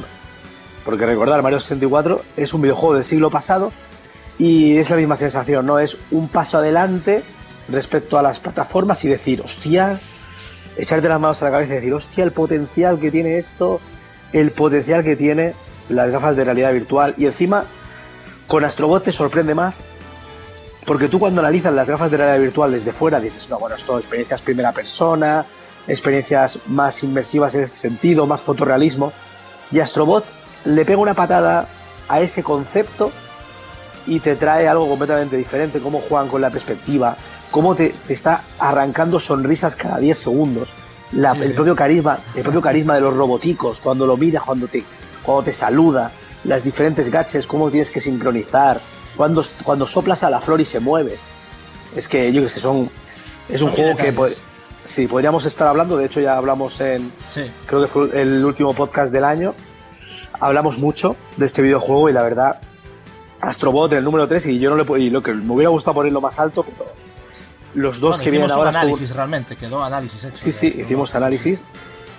Lo hubiera, lo hubiera querido poner más alto, pero ya no he podido porque los dos que me vienen ahora son dos titanes, empezando por Red Dead Redemption 2, que yo entiendo, como bien ha, com- como bien ha comentado Gatsu, empatizo también con Marcos, de hecho ha habido una pequeña fase del juego más centrado en, bueno, en, en un tercio que costaba que se acelerara la narrativa, que a mí también me costó y tuve que parar 100%, tuve que parar el juego 100%, pero luego cuando le cogí el rollo, eh, y vi pues todo el arte que tenía el juego, los paisajes, la música, aunque el gameplay realmente no fuera uno de sus fuertes, te da la sensación de que el videojuego es tanto, es tanto en sí mismo, que al final acabas valorando esta, este trabajo tan mastodóntico, lo que comentábamos en el análisis Gatsu. Eh, una canción, una música para cada Sí. misión, el doblaje también increíble, a nivel narrativo, el mérito que tiene, el mérito que tiene contar una historia dentro de, de- de un aspecto tan realista, una historia tan atractiva, porque claro, yo siempre he puesto el mismo ejemplo, no es lo mismo eh, explicar una historia de ciencia ficción que ahí puedes, tienes unos recursos ilimitados, que tener que estar jugando en base a un realismo, ¿no? A mí me parece increíble cómo lo han jugado. Afecta en todo, ¿eh? Hasta en el gameplay también afecta. Efectivamente, también afecta en el gameplay, no es lo mismo sacar ahí una espada láser y pegar un doble salto que, Hacerlo que tener que estar disparando. es mucho más difícil, o sea, infinitamente Exacto. más difícil.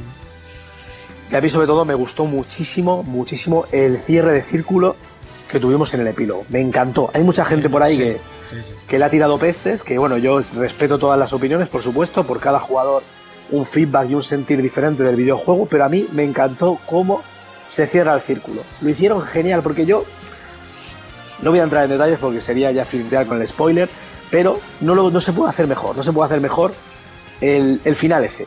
No se puede hacer mejor. Ya no, ya no puedo seguir hablando de esto porque entraría ya en... Vuelvo a Sí, hay que jugarlo, y, pero yo coincido contigo, ¿eh? a mí me pareció sublime ese epílogo. La verdad es que este año he vivido dos de los epílogos más bestias que he visto en mi vida, que es el de Dragon Quest y el de Red Dead 2. Pero impresionantes ambos. ¿eh? Sí. Si hablamos de titanes, ¿no? He dicho, los dos, los, dos, los dos primeros son titanes, obviamente tenemos que colocar al amigo Kratos, que precisamente ya tuvo una, alianza con titanes, precisamente, ¿no? Eh, pues sí, eh, para mí God of War ha sido el mejor juego porque es el videojuego que ha hecho que desde el minuto uno de partido hasta el pitido final yo esté alucinando, esté contentísimo, esté enganchadísimo, la evolución del videojuego, la sorpresita que tenemos ahí en medio que nos hace a todos ponernos las manos en la cabeza y, y no diré llorar, pero uno de los momentos para mí más, más tochos de la historia de los videojuegos, Cómo, eh, cómo han conseguido reinventarse la dificultad que tenía esto, porque cuando acabó God of War 3 sabíamos que la continuación iba a ser muy complicada, pero para mí, esto es una sensación mía, es como si se hubiera cambiado de IP. Para mí este God of War es una IP nueva.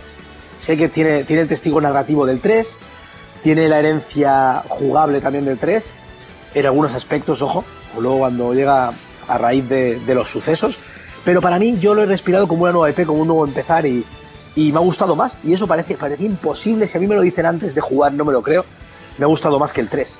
Es que ha renacido Kratos, yo creo, con esto. Sí, sí, sí, sí. Ha logrado que renazca el personaje que muchos daban como enterrados ya, ¿no?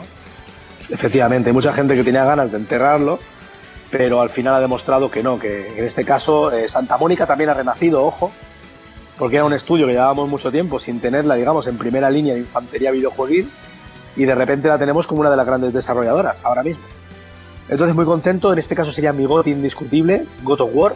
Tuve mis dudillas con Red Dead, y os lo tengo que decir, incluso con Astrobot, ojo, porque los primeros Sí, días ¿no? de Astrobot estaba muy eufórico. Con, el- con subirlo, ¿no? Sí, sí, sí, estaba ahí, tenía ahí una dudilla, pero al final, bueno, eh, God of War por eso, lo que os comentaba, sobre todo porque des- por el mérito de la reinvención y por la aceleración narrativa que en ningún momento decae.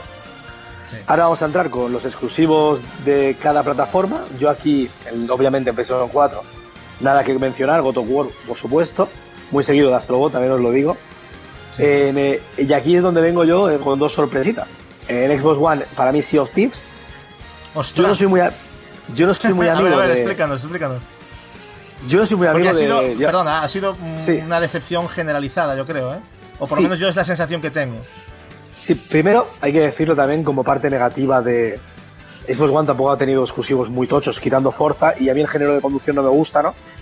Pero of Thieves yo le vi, le vi mucho potencial y me lo pasé muy bien. Y ya sabéis que yo no soy muy amigo de jugar a, videojuegos cooperativos ni videojuegos más, más enfocados a, al online, pero precisamente con Sea of di la oportunidad y me lo pasé muy bien. Cierto es que si tú analizas el videojuego cuando salió, es un videojuego con mucha falta de contenido y que realmente hacías las cuatro cositas y ya, ya no tenías nada nuevo, ¿no? Luego el juego me consta que ha ido mejorando. Yo creo que el juego tiene un potencial para, si se le sigue metiendo contenido de manera continuada, puede llegar a ser un grandísimo juego. Pero sobre todo le doy el mérito por el potencial que tiene y por lo bien que me lo pasé, porque a veces los videojuegos también son diversión, ¿no? Si continuamos con Nintendo Switch, aquí también tengo sorpresa, porque nadie lo ha mencionado, y la gente incluso podría llegar a decir que no sé si es válido del todo por las reglas, pero yo voy a meter Bayonetta 2. Porque yo soy muy fan de Baca- soy- Bayonetta 2, a ver, sí, a ver, no pasa nada. Eh, no contaría, lo vamos a contabilizar, no contaría porque el juego base no es de este año. Aunque haya se ha Sí. hecho un port, pero siempre hay que valorar, ten en cuenta. por- Pero el motivo es el siguiente: Bayonetta ya Sí. participó en sus propios GOTI. Entonces no puede Vale, repetir, aunque se reedite, ¿sabes? Vale. A Bueno, mi modo de ver, yo- ¿eh? pero vamos, contabilizado y explícalo, me parece bien porque es un exclusivo de- del año de Switch, sí, sí, me parece perfecto. Sí, yo he querido colocarlo, pero en plan de homenaje, soy muy fan de, de Bayonetta, tuvimos Hombre, el anuncio del... es que Cereza tuvi- es la diosa de, Sí, sí, sí. de Tuvimos, y encima creo, amor. y encima creo que creo que el segundo es como un paso o dos por encima del primero para mí. Y, y tengo muchas ganas del 3 y realmente exclusivos de Nintendo Switch, por desgracia este año, por mis estilos y por mis géneros tampoco he tenido ahí mucho donde rascar. Pero bueno, hubiera puesto también Hollow Knight, pero sí que es cierto que luego perdió la exclusividad, no fue muy temporada, aunque tampoco ha sido de este año. Pero No, sí, Bayonetta, yo he 2017. querido, he, he querido homenajear a, a la bruja cereza, he tenido- quiero tener la oportunidad Sí. ¿no? en, este, No, no, en, sí. esta, en esta dirección. Está muy bien, está muy bien. Espero, espero que no que no pase como con Metroid 4 y que digan cancelado y volvamos a empezar. Espero y que que, no, espero y que que no haga el troleo ese. En vez de. eh, Me acuerdo el troleo de Metroid era muy bueno porque sería Metroid, salía el 4 de Metroid y se pone Metroid para un lado y 2024. o sea, buenísimo. O sea, y espero que Ya. hagan lo mismo con Bayonetta 3 2023. Esperemos. Bueno, Eh, confi- confiemos, con- confiamos, en- Confiemos. En, Platinum. Confiemos. Vale, continuamos. Ahora tocaría la, el mejor, Mejor indie, indie, diría. correcto, sí, sí. Eh, en este caso yo he querido al final colocar, también porque no me dejaste colocar a Hollow Knight. Pero lo entiendo, lo entiendo perfectamente, videojuego de Eh, no, no, a mí no me 2017. eches la culpa, ¿eh? a las normas, a Son, las son las normas. normas, hombre. A ver, eh, además son- yo creo que son bastante razonadas, ¿no? No son... Sí, no, Hombre, tiene- sí, a pero- mí me encantaría, vamos, que estuviese Hollow Knight y es un juegazo también. O sea, todos merecen estar, pero que es lo que digo, ya tuvo su ocasión de votarse en su año, por lo tanto Sí. me parecería absurdo volverlo a votar. eh, ¿Sabes? Ya, ya pasó también. Sí. Todos los años pasa lo mismo, ¿eh? Ken? O sea que es tu primer año con nosotros, pero todos los años siempre hay votos. Sí, sí. Pero bueno. Vale. Bueno, al final he querido colocar otro indie que a mí me ha fascinado, y, pero mucho, mucho, mucho, y es Monster Boy el Reino Maldito. Uf, qué ganas le tengo ese juego, por favor. Es un videojuego que, videojuego que a nivel audiovisual es preciosísimo, tanto es que increíble. O sea, aquí me faltan palabras para describir la preciosidad tan exagerada que han conseguido crear a nivel audiovisual. Obviamente el tema sonoro va en la línea de, de los Monster Hunter, digo Monster Hunter, se me ha ido la olla. sí, Monster- Se me ha ido sí. la olla. Wonder Boy, Wonder Boy, Wonder Wonder Boy, Boy. Wonder Eh, Boy. en lugar de decir, eh, en lugar de decir Monster Boy, he dicho Monster Hunter, bueno, se me ha ido la olla, vale. Eh, en la línea de los Wonder Boy, ¿vale? De, bueno, ya sabéis, Master System, obviamente eh, se pudo disfrutar en el gran público cuando salió Nintendo Switch, bueno, Nintendo Switch en primera instancia, obviamente acabó saliendo en todas las plataformas, el Wonder Boy, el Wonder Boy Dragon's Trap creo que se llamaba, impresionante remake, y yo, después de jugar este videojuego, que yo no había jugado en Master System, en su día tuvimos la NES, me fui de cabeza por este, por este Monster Boy. Y tengo que admitir que es un homenaje en toda regla y que el videojuego evoluciona muy bien, obviamente con esta estructura Metroidvania, sabéis, vais adquiriendo habilidades, que en este caso son transformaciones en diferentes animales, también armas que también juegan con los elementos, todo esto. Es un videojuego bien siendo de acción, pero también hay mucho puzzle, muy original todo como está llevado, unos bosses interesantes, como alguna pega, por poner alguna pega, probablemente la precisión de la acción deja mucho que desear, pero no empaña lo que sería la, la experiencia del videojuego en general, de verdad. Todo el mundo que, que le guste este tipo de género le recomiendo este Monster Boy, que no me equivoque, Monster Boy y el Reino Maldito. Bueno, por lo menos no has dicho Mo- Monster System, ¿no? En vez de Master System. o sea, está, estuvo bien. Estuviste Sí, casi sí, a punto de decirlo, ¿eh? Estuve a punto de liarla, sí, sí, de liarla más, quiero decir. Vale, nos falta, ¿qué nos falta? ¿En la decepción del año? Para mí Far Cry 5, y me ha sorprendido un Hombre, montonazo que lo hayáis puesto vosotros también. Otro más. Sí, porque yo cuando salió Far Cry 5 no estaba yo todavía en el, en el punto de mira, yo no sabía vuestro feedback con este videojuego, pensaba que era yo el único que le había decepcionado porque yo tengo una historia con los Far Cry y es que durante mucho tiempo ha sido mi, mi saga favorita de Ubisoft. Ni Assassin's Creed, ni, ni, ni Splinter Cell, ni Príncipe de Persia. Eh, no, no, era Far Cry. A mí del, y del 3 adelante tuvieron este, esta genialidad. Para mí me encantó, me fascinó, me volvió loco. El 4, a pesar de ir en la misma dirección del 3, de manera muy exagerada, me encantó también. No, no, no noté ningún tipo de desgaste. Me por supuesto, me gustó también el. Joder, ahora no me A saldrá el nivel de nombre. villano ya empezaba la cosa a ir para abajo. ya. Sí, sí, empeoraba, pero me lo pasé muy bien, ¿no? Luego también Sí, me gustó sí. mucho el Blue, el Blue Dragon, mucha personalidad, este rollo ochentero, ¿no? Con el Primal también me gustó, ojo, también em- ya empezó a notarse un desgaste, a pesar de que es un juego muy variado, en el sentido de que no es lo mismo disparar con armas de fuego que con lanzas y tal. Pero ya con el 5, ya cuando empecé a jugar, vi que el juego tenía otro rollo, la locura ya yo no la justificaba, no le veía mucho sentido. Y al final el juego, lo mismo que tu gacho, no me lo pude acabar. No me lo pude acabar. Me quedé. Es que Sí, no- hice el, No encuentro. la- el- el- el primero de los hermanos y acabé, ya empecé el segundo con la sirena y me cansé. Sí, a mí me pasó igual, ¿eh? no, no pude continuarlo. Igual más adelante cambio de opinión, cuando no haya nada que jugar, pero ahora mismo me veo incapaz de meterle las horas que hay que meterle encima a ese juego. Y con esto no sé si me he dejado alguna sección, no me he dejado nada. No, En no, ya está has, agotado. comple- has completado sí. ya que era el juego de excepción y lo has explicado todo perfectamente. Y por último, por último tenemos a Leo que también tiene su- sus votos. Leo, sácanos de dudas porque igual decides tú y todo, ¿eh? Bueno, sería toda una sorpresa porque lo que iba a decir que en este año prácticamente AAA jugué dos y después a puro indie y eso es parte de, digamos, de lo que sería mi- el pack de mis cinco votos principales. Eh, en el primer puesto y en el último los tuve muy claros, pero el 2, el 3 y el 4 incluso estuve a punto de cambiarlo varias veces, le iba a volver loco a Gatsu, pero no. Eh, me la, Bueno, me la hubo- tuve que aguantar. Hubo, hubo que bastantes modificaciones aún así, ¿eh? Hasta último día, Sí, ¿eh? yo creo. Sí, sí, pero, pero podía haberlo modificado más porque No, entre el 2, el 3 y el 4 los puedo rotar perfectamente y no tengo no tengo ninguna pega por ninguno de los que elegí. Ya te he dicho que podías Así que cambiar bueno, las veces que quisieras, que no había problema, que no... tiempo. pero bueno, por una cuestión de, de ser un poco más correcto y, y aguantarme un poco las ganas, lo dejé así. En el quinto y último lugar, el Forza Horizon 4, y lo dejo en último lugar, a pesar de que el género de conducción es prácticamente uno de mis favoritos. Es que, bueno, como es una saga que es prácticamente bianual y tiene cambios, pero tampoco lo, no los suficientes, lo penalizo por esa misma razón y por el hecho de que prácticamente es un sandbox que te pones a jugar. Es extremadamente entretenido, no lo voy a negar. eh, de hecho, siempre subrayo de que es el videojuego ideal para alguien que no le gusta los juegos de conducción.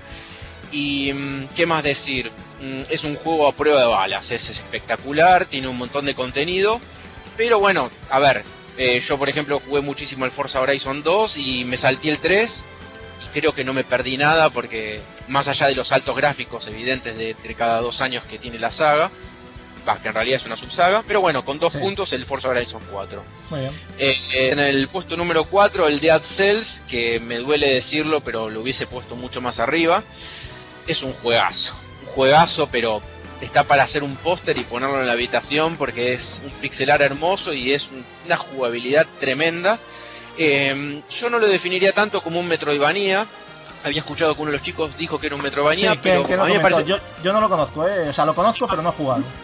Es más un Souls. O sea, a ver, es un juego lineal puro, o sea, es un juego de plataformas de acción súper frenética, pero eh, vas pasando por diferentes escenarios. Los escenarios siempre van en el mismo orden, o sea, pasas por una cárcel, después por una ciudadela y demás.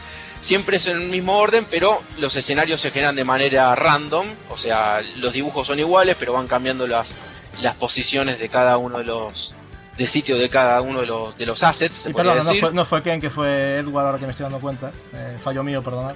Continúa. Simplemente no, no me lo acordaba. Me acordaba que alguien lo dijo, pero no me acuerdo. Sí, pensé, yo pensé que era Ken, no sé por qué, pero no, no, fue Edward. Pero no, no, no es un Metroidvania porque una vez que matas a un jefe final eh, te da un cierto poder, pero seguís avanzando y tenés una muerte prácticamente como un Souls, perdés prácticamente casi todos los equipamientos que tenés y, y a diferencia de un Souls empezás absolutamente desde el principio. O sea que si tenés que llegar al final pasás por, no sé, por el segundo escenario como 500.000 veces, por así decir. Pero como el juego es súper enganchante y es extremadamente divertido y tiene una jugabilidad a prueba de balas y Y bueno, nada, es un juegazo. Lo podría poner tranquilamente en el puesto 2, pero lo puse en el 4 y bueno, y me voy a arrepentir toda la vida, pero bueno, ahí queda. Dead Cells. Es el sufrimiento del top 5, Leo, hay que sufrirlo. Sí, es verdad. Bueno, en el tercer puesto y con 6 puntos el Moonlighter, que le dediqué casi como 90 horas, es un Ah. Otro que tengo pendiente también, si es que viva yo. Es espectacular, es espectacular. A ver, gráficamente ustedes lo ven un gameplay de dos minutos y van a decir qué carajo eligió este pibe. Pero bueno, ¿qué le vamos pero a bueno, hacer? sa- sabes que nosotros gráficamente no, no valoramos los juegos. eh, No, pero es, un pixelar Zelda que a quien. No, no sé, capaz que tiene un público bastante más reducido que el que uno se imaginaba. Pero Eso bueno, sí, eso no te voy a decir que no. Tu top 5 está siendo muy atrevido, la verdad. Sí, la verdad que soy un atrevido. Pero bueno, ¿qué le vamos a hacer? Pero Eh, me encanta, también te lo digo. Bueno, gracias. Eh, es muy entretenido, tiene un montón de personalización el personaje, tenés un único personaje para elegir, o sea, no es un roguelike o un tipo de diablo, sino que simplemente es, es como un The Binding Isaac, pero diferente. Eh, los escenarios y los enemigos son súper desafiantes, tenés jefes finales que no cambian, están en, cada uno en su escenario correspondiente. Y bueno, el Moonlighter, un juego indispensable para el que le gusta los indie, en un tercer, en un tercer lugar con 6 puntos.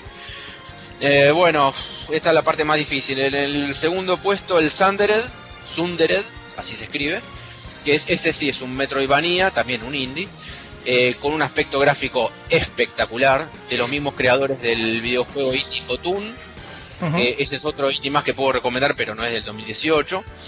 Y bueno, nada, con un aspecto gráfico espectacular, una jugabilidad endiablada y unos escenarios súper tétricos. Es, es- es un juegazo, sinceramente es un juegazo, pero creo que el Dead Cells, no sé, si me pongo a pensar, capaz que lo, lo haga una rotación. Pero bueno, ¿qué le vamos a hacer? En segundo lugar, Sundered con 8 puntos. Muy bien. Y, y bueno, mm, este año me hice un poco Sonier, así que en el primer puesto el God of War. Eh, a ver, ¿ha sido postureo, Leo? Venga, confiesa, ¿ha sido postureo? Eh, no, no, no, ¿sabes por qué? Voy a dar la razón por qué lo pongo en primer lugar. Venga. Primero, a mí me gustan los, los juegos hack and slash, pero no soy un fanático como Edward ni, ni como ninguno de ustedes, por eso lo confieso. Entonces tenía mis ciertas curiosidades por ver lo que iba a ser esta, esta entrega. Más mérito, Y- ¿no? Todavía, que no eh. eres fan y te lo has comido con patatas. Exactamente. Y bueno, como ustedes me estaban volviendo loco, lo estaban comprando y dije, más, sí, lo, compro. no- no- nosotros te hemos vuelto loco en muchas cosas, ¿eh? Muchas locuras has hecho gracias o por culpa nuestra, ¿eh? Sí, eh, el tema, lo, lo divertido de todo esto es que, que haya un feedback, que todos Sí. volvamos locos a todos, todos compremos todo. es bidireccional, sí, sí, sí, sí, desde luego. Así que bueno, el God of War con un aspecto gráfico espectacular, unas cámaras que... Es más, una de las virtudes que, que no lo dijo ninguno de ustedes en este momento, que no sabía en qué momento pausar el juego para ir a mear, porque el juego es un no parar. O sea, transiciones jugables y cinemáticas hechas in-game con el motor del juego espectaculares, hasta, hasta te, te da placer verlo bajar por la escalera, Kratos. Y bueno, nada, un juegazo. Eso se puede interpretar con pinzas, vamos a hacerlo. No, no, no tiene ponerita y no soy gay, así que... Vale, vale, vale, no sé, no sé. Hay, hay, hay gente aquí, nuestro compañero Capi se frota con las barbas de Kratos, o sea, no. Joder de puta. Y se echa aceite, o sea, no pasa nada. Es verdad. No, pero ese, bueno, con God of War. Es casi casi lo mismo. God of War, Gears of War. Eh, y bueno, vamos directamente al tema de los exclusivos. El mejor exclusivo de PlayStation 4, evidentemente el God of War, porque el. Spider-Man no lo jugué. Así que mm, me quedó ahí la espinilla. El Spider-Man es un juego que lo quiero tener y quiero jugarlo. Pero bueno, ya es tarde, estamos en el 2019. Eh, mejor exclusivo de Xbox One, el Forza Horizon 4. Eh, no tengo ninguna duda Ese lo sabía, metido. ese sabía que lo ibas a elegir. Sí, sí, sí, sí. Es Eso un juego claro. que, que mm, sí, le voy a dedicar horas, muchas horas. Eh, el mejor exclusivo de Switch, yo que soy un Nintendero, porque Gatsu ya Sí, me, me porque te lo atribuí yo, claro, no por ti, claro. Bueno, eh, este sería el exclusivo por el cual me haría comprar una Switch, el Octopath Traveler, que creo que me hubiese gustado jugar. Acabas de matar a Marcos, ¿eh? Ya, si se estaba durmiendo, ahora ya creo que ya está con, la, con, el, con el gorrito, con el pompón y con los calcetines de, de Mickey Mouse, seguro. Está bien. Eh, y bueno, el mejor indie con un poco de arrepentimiento el Sundered, aunque lo sigo voy- lo voy a seguir recomendando, pero bueno, van a rotar por el Dead Cells tranquilamente. Eh, juego sorpresa el Moonlighter, que me pareció espectacular. Hmm. Tiene un montón de sorpresas para darte. Un montón de sorpresas. Y no quiero revelar nada, simplemente cómprenlo y. Exacto. Y el Dead Cells, que por esa misma razón el Dead Cells también es una sorpresa, no me esperaba mucho de él. Pensé que iba a ser otro indie más que se iba. Otro indie más pixelar para sumar a la lista, pero no, nada que ver, tiene mucha personalidad. Me parece que es un juegazo, sinceramente. Y como decepción, y me duele decirlo, el Far Cry 5. Ostras, Me- ¿pero ¿nos hemos puesto de acuerdo todos o qué, qué ha pasado? aquí? No, no, no. Tuve- Mira, y eso que lo compré de oferta, ¿eh? si lo hubiese comprado de salida, sería peor. Eh, tuve varios bugs que me molestaron. El juego le falta bastante personalidad. Lo terminé, aclaro, no es que lo dejé Ostras. ahí. Un aplauso, tío. Eres un valiente, ¿eh? Ahora sí te admiro. Nah, no sé si vale, no sé si es un mérito terminarlo porque, a ver, es entretenido, te subes a un helicóptero, tirás bazucazos y haces volar un montón de personas, o sea, tampoco es que es un embole, pero bueno, si te guías por la calidad de lo que serían las misiones secundarias y primarias, no hay mucho que darle vuelta. Eh, el 4 me gustó muchísimo más, así que Sí. sinceramente eh, es una decepción clara. Y bueno, nada, creo que ahí quedó más o menos mis gotis Pues y con esto, pues, para ser Nintendero, no ha sido. Nadie te puede tachar de fanboy. O sea, un Nintendero que tiene un top 5, ¿eh? que es para catarlo y estudiarlo, la verdad. Así que ahí queda, ahí queda ese top de, de Leo. Bueno, pues hasta aquí han llegado eh, nuestras votaciones. Ahora solo queda, eh, digamos, hacer el recuento. Y mientras hacemos recuento, nuestro invitado Decar, pues empezará sus votos, ya que nos interesa mucho saber sus valoraciones de este 2018. Lo dicho, no os mováis, volvemos enseguida.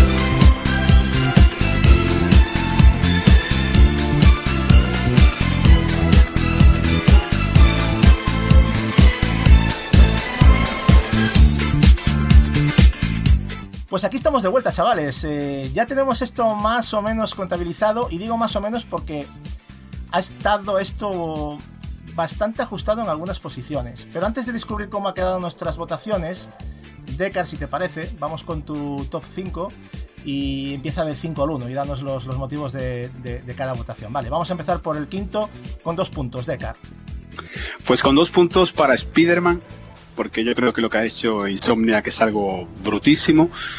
Yo siempre digo que en el mundo de los superhéroes eh, puede ser mayor fan o, menor fan, pero hay superhéroes que lo los conoce todo el mundo, ¿no? Y Spider-Man es uno, es uno de ellos. Hacer un juego mm, con el balanceo que han hecho, con el conveo, que sí, que es cierto que el conveo más simple pues es un poco repetitivo, pero todo se solventa con las piruetas de Spider-Man y también con el poder de los trajes, porque cada uno tiene un traje. Luego la Nueva York que han realizado, metiendo incluso la torre de, de los Vengadores, ¿no? Sí. Yo creo que ha sido algo épico, algo que te da una jugabilidad brutísima, porque vas por la ciudad ahí pues merodeando, dando una vueltecita y empiezan a suceder casos, que si, pues bueno, los malos malotes empiezan que si a saltar algo, que si a robar un de esto, que... y tú vas interactuando. Un pelín de variedad no le vendría mal. No es una crítica, ¿eh? pero yo creo que llega un momento en que ya son bastante. No, no sé si te ha pasado a ti. Sí, son como, son como cinco variedades, cinco o seis, quizás que sí, que le hubiera metido alguna variedad, variedad que otra, pero si a la vez, eh, digamos que si no te centras en, en ellos solamente para sacarte el trofeo y vas jugando la historia del juego y vas arreglando los casos que van pasando en cada parcela de- del mapeado, pues es algo que se sobrelleva, ¿no? Es cierto que se repite, pero luego digamos que el juego lo subsana metiendo pues personajes que tienen que si porras eléctricas, que si escudos, que si esto, entonces te va dando un poquito más de variedad, ¿no? Y yo creo que lo hace muy bien. Y sobre todo, en quinta posición, eh, seguramente lo hubiera puesto más, más arriba, ¿no?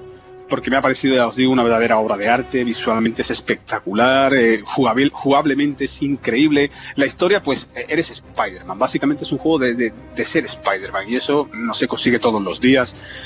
Y es un juego que se sale un poco de la mecánica que venimos viendo habitual en el mundillo, que es horas, horas y más horas de juego. Y muchas horas de esos juegos, pues o bien son relleno, o bien son viajes del punto A al punto B donde te pegas mucho tiempo. Spider-Man es un juego que en 25 o 26 horas te lo platinas, haciendo el, haciéndolo todo.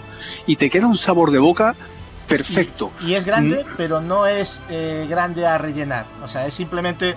Está bien, ¿no? Tiene, es- es- tiene sus cositas eh, bien distribuidas y no se va a lo grande, en plan, vamos a hacer aquí un mapa de la hostia y lo que dices tú y estar dos horas ahí para, para ir de un punto a otro, ¿no? Yo creo que está bastante bien. Lo Exacto, y eso, bien. Eso tenemos que premiarlo. A día de hoy tenemos que premiarlo porque es un juego que lo terminas y no necesitas más, no quieres tampoco más. Has quedado satisfecho con todo lo que has jugado, lo has hecho todo, has disfrutado, has recogido cada. Porque pasa lo mismo en el tema de recoger que si objetos, que si tesoros, que si esto. Muchas veces en los videojuegos se nos va mucho tiempo. En Spider-Man no hay tanto. Y lo que hay es agradable y te va dando ciertas mejoras para mejorar el personaje. Todo está como muy bien encadenado, como muy bien hilado. Y lo que han hecho aquí, lo que ha hecho Insomniac, es algo impresionante. Yo, eh, que, que he jugado eh, juegos de, la- de 8 bits de Spider-Man, si yo volviera al pasado y le dijera a aquel niño, oye, mira esto, tío, y mira lo que estás jugando, madre mía del amor hermoso, ha sido algo brutísimo, de verdad. Sí, ha sido el sueño de muchos. A ver, yo no soy un fan. eh, Me, enca- me gusta Spider-Man, ¿eh? pero no soy fan como, como lo puede ser Marcos o a lo mejor lo puede ser tú. Pero es un juego que está hecho para todos, para el fan y para el no fan. O sea, es una pasada. Yo me llevo una sensación, pero súper buena con este juego. Así es, tal cual, tío.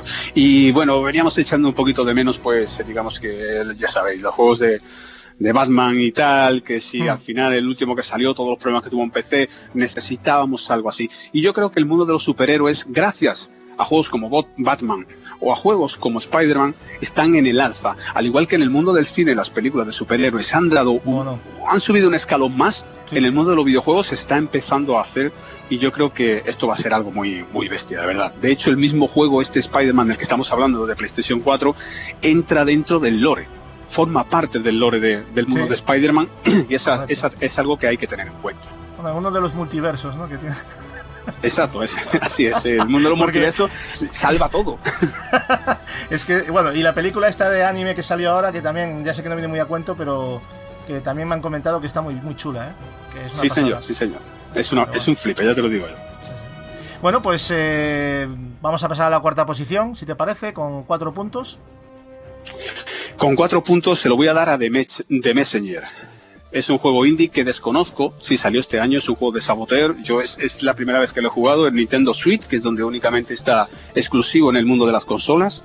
Mm, creo que ha salido este año, pero no sé si ha sido en Nintendo Switch o ya salió el año pasado en, en PC, lo desconozco. Este- yo esa- creo que este es de este año, pero me pillas, ¿eh? La verdad es que me pillas, porque tampoco... Sí, yo quiero pensar... quiero Es, es pensar de que este año, seguro, Eh, ¿eh? vale. 100%. Creo que este es de este año, vale, ¿ves? No Vale, me equivocaba, perfecto. ni tú tampoco. Pues una, pues tíos, de verdad, eh, es un juego del que mis compañeros me habían hablado mucho. Me habían hablado mucho, Charlie. Kike.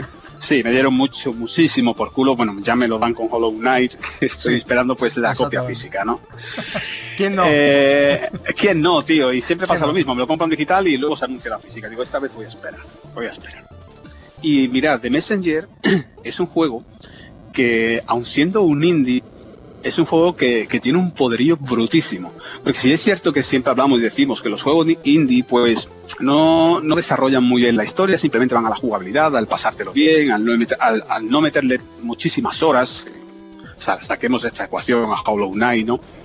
Pero eh, The Messenger eh, te plantea una historia brutísima. Y yo, pues bueno, había terminado de ver eh, la película de Doctor Strange y estaba ahí un poquito hipeado y tal con el tema de los multiversos, con esto, con lo otro, con los agujeros de gusano.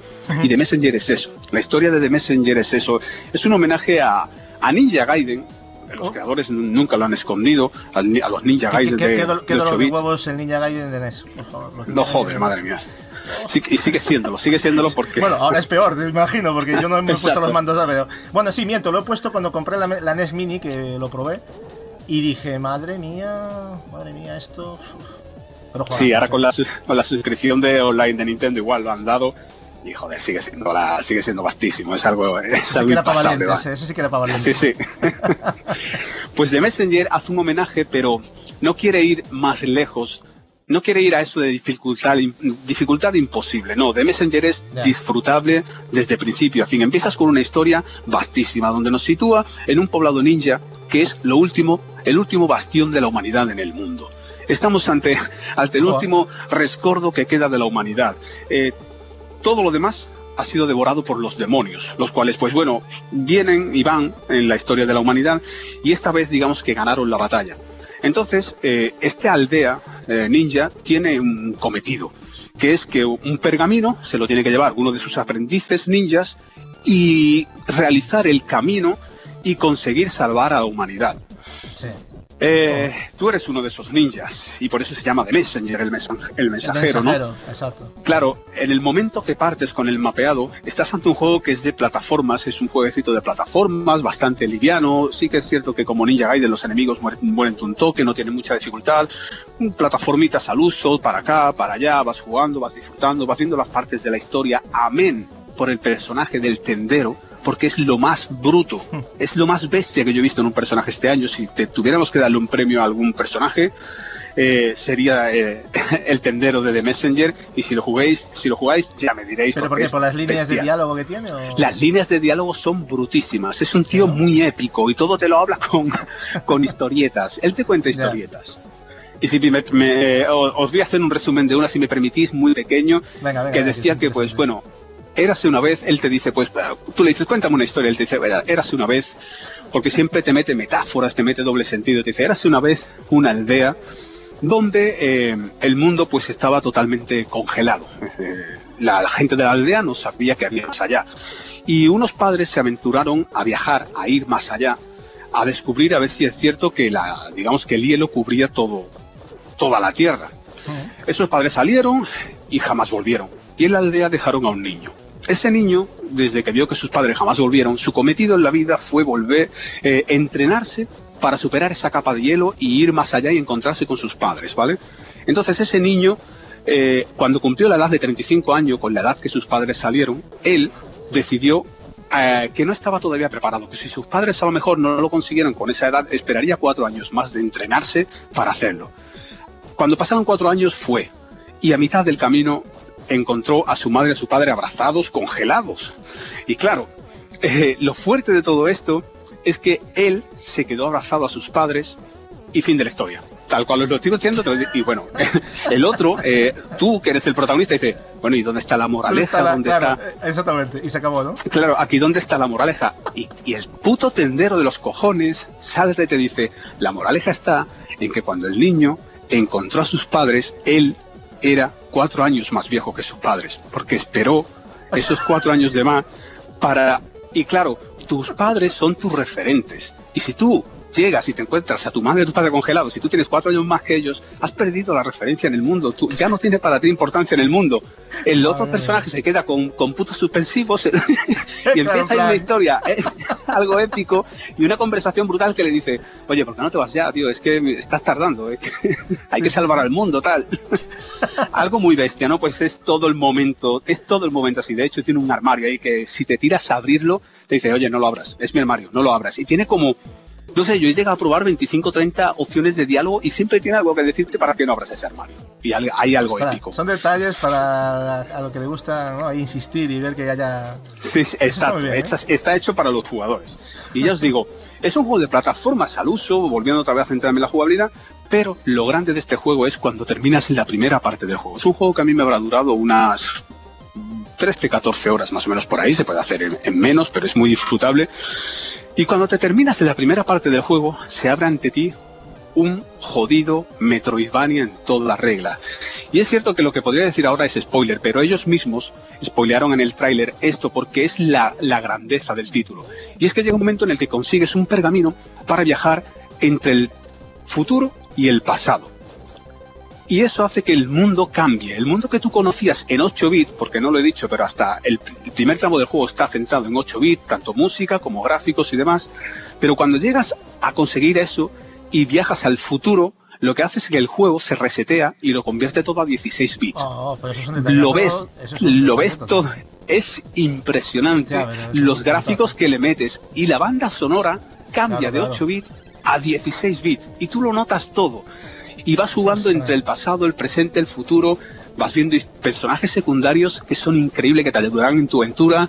Vas viendo cómo se convierte eh, en muchos juegos. No quiero hacer muchos spoilers, pero ya no solo es un plataforma Metroidvania, sino que va más allá. Y la historia es épica porque estamos hablando de, de fallos temporales, del tema del multiverso, con todo lo difícil que, que es y lo bien llevado que está. De hecho, hasta un momento llega a decirte el tendero, pues esta zona ahí no debería de estar, pero bueno, es un agujero en el guion, pero los desarrolladores sabrán, ¿sabes? Sobrepasa y la cuarta pared y te deja ahí. Es muy bestia. Y me ha encantado el final y me ha encantado la historia que ha tenido y, y además eh, aplaudo el que van a lanzar una expansión totalmente gratuita que nos llegará en este 2019. Pues ya tenía, lo tenía apuntado, pero ya ahora muchas más ganas todavía. O sea que la verdad es que muy, muy chulo, ¿no? Pinta muy bien. Por lo menos eh, de, ri- unas risas te vas a echar, ¿no?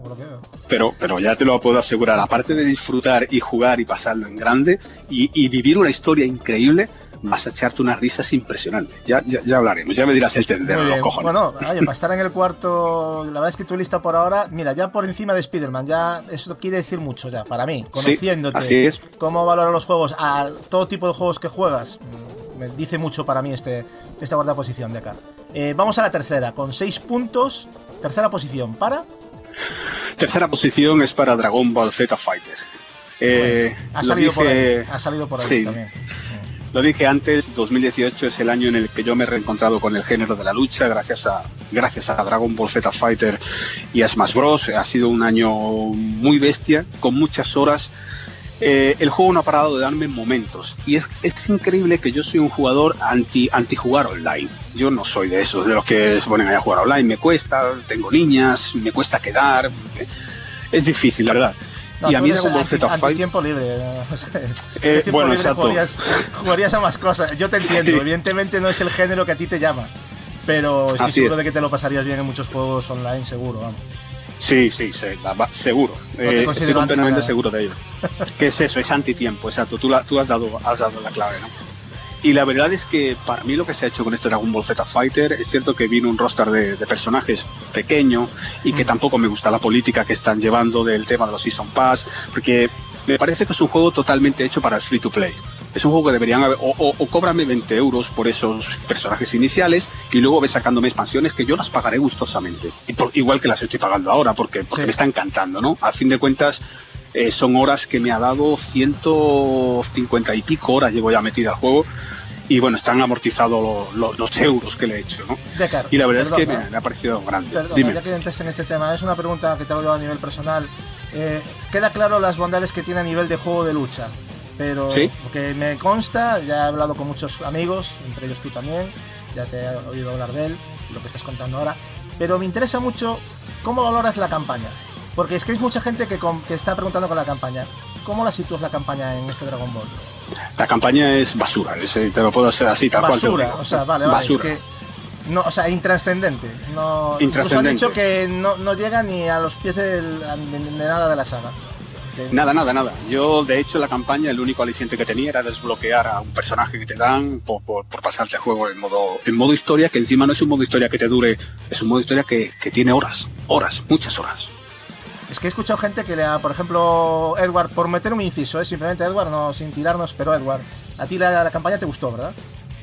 A mí, sinceramente, lo que cuenta a mí me gustó. De hecho, yo lo sentí como si fuera más bien una saga de relleno del anime. O sea, aparte de que eh, inicia en un punto de finalización del anime de Dragon Ball Super y acaba justo antes del inicio de otra saga. No sé, a ver. Eh, podría haber tenido más cinemática espectacular y demás, que es verdad que de eso carece, pero a mí personalmente lo que contaron y cómo lo contaron, a mí personalmente me gustó. Yo creo que también es un poco cuestión de gustos. Son gustos, ¿no? Sí, sí, sí, no, está claro, evidentemente. Aquí no se trata de. A ver, he escuchado las dos es versiones, cierto- ¿eh? Lo que estáis diciendo los dos, lo he escuchado.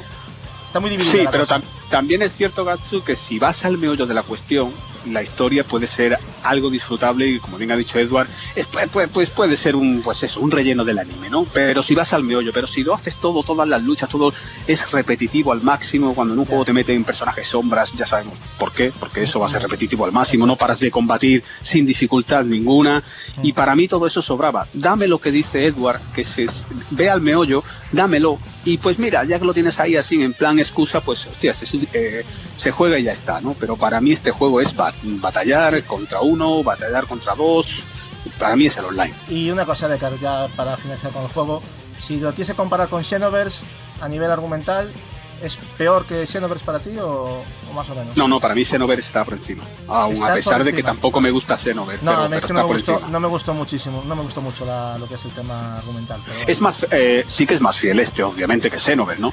Pero Xenoverse, pues bueno, toca algunas cositas así random, que si el tema desde los viajeros del tiempo, tal, pues, mm, pues mira, pero este sí que no me, ninguno de los dos básicamente. Pero es cierto que yo era muy de Tenkaichi, porque yo, yo, para, yo no concebía un juego de Dragon Ball donde la pantalla no se rompiera por la mitad, no se partiera y poder ir de aquí para allá. Sí, sí. Claro, pero cuando me puse a los mandos de Fighter Z, es tal, es tan fiel al manga, está tan bien reflejado, tan bien dibujado cada movimiento, cada ataque de cada personaje, todo es brutísimo, es lo más bestia que se ha hecho de Dragon Ball Z y yo aplaudo a Arc System Works porque lo que han hecho ha sido impresionante. Y ya te digo, ahora con este que nos va a llegar nuevo de CyberConnect y demás, con lo bien que tocan estos tíos las historias, Buah, porque estos sí que tocan unos lo... fenómenos ¿eh? en eso. O sea, En eso exacto. son, buah, Pues aquí, así estoy un poquito hipeado. hombre, no, normal. Eh, ¿En qué versión lo has jugado? Por curiosidad. Eh, el PlayStation 4. PlayStation 4. Han dicho que Sí. la de Switch está muy muy bien. No sé si la has podido probar. La de, eh, la de Switch está muy bien, pero muy vacía. Y cuando digo vacía es que, pues bueno, los usuarios de Switch lo compraron, vieron que el nivel de los usuarios de, de las plataformas como Xbox o PlayStation, pues se metían a jugarle.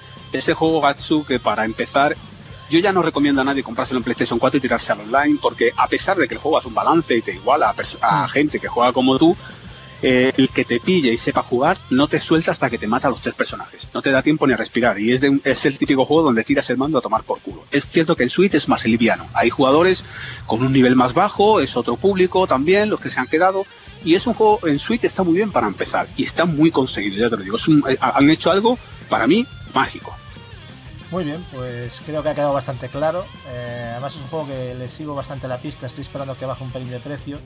No por nada, sino porque evidentemente comprarlo todos de locos. Tendrías que tener un sueldo solo para videojuegos. Y hay que elegir al final, ¿no? Eh. Segunda posición con 8 puntos, eh, Decar. Pues segunda posición, Dragon Quest 11. Dragon Quest es una saga que a mí me ha, me ha- va, me ha vuelto loco de siempre. Y si bien es cierto que yo, yo la, la saga sí que la conocía de hace mucho, pero el primer Dragon Quest que yo le metí fue al 8, supongo que como muchos, porque fue el primero que nos llegó y tal. Eh, un juego de PlayStation 2. Luego, el periplo eh, del Rey Maldito, ¿no? Era, creo que Ahí era- estamos. sí. Luego empezaron a salir muchos- ese. ¿eh? Sí, exacto, sí. sus- eh, la primera vez que nos llegó aquí, sí, de la otra manera, pues era difícil pillarlo, ¿no? Y, y digamos que una vez que ya el periplo del Rey Maldito, pues pegó el pistoletazo de salida, eh, hemos tenido en tanto en DS como en 3DS, pues todos los anteriores Dragon Quest, ¿no? Y es algo que yo he ido jugándome uno tras otro. Y Dragon Quest es el padre de los JRPGs. Es una saga Mm. que, que la grandeza de, de esta saga es que sin haber cambiado nunca siguen en la cresta de la ola. Cuando todo el mundo habla de que los turnos están muertos, de que el mapeado ya, ya se ha perdido, el juego tiene que ser más dinámico, los turnos ya no pueden ser, tienes que tirarte a la acción, te llega y te sacan un Dragon Quest 11, donde el turno es muy importante, donde es disfrutable al 100%, donde el apartado visual es impresionante y el mapeado es, eh, digamos, una verdadera joya, donde vas en barco, en avión, por tierra, mar y aire, disfrutando cada elemento de un JRPG con una banda sonora que ya es, un, digamos, que es, es top de la saga.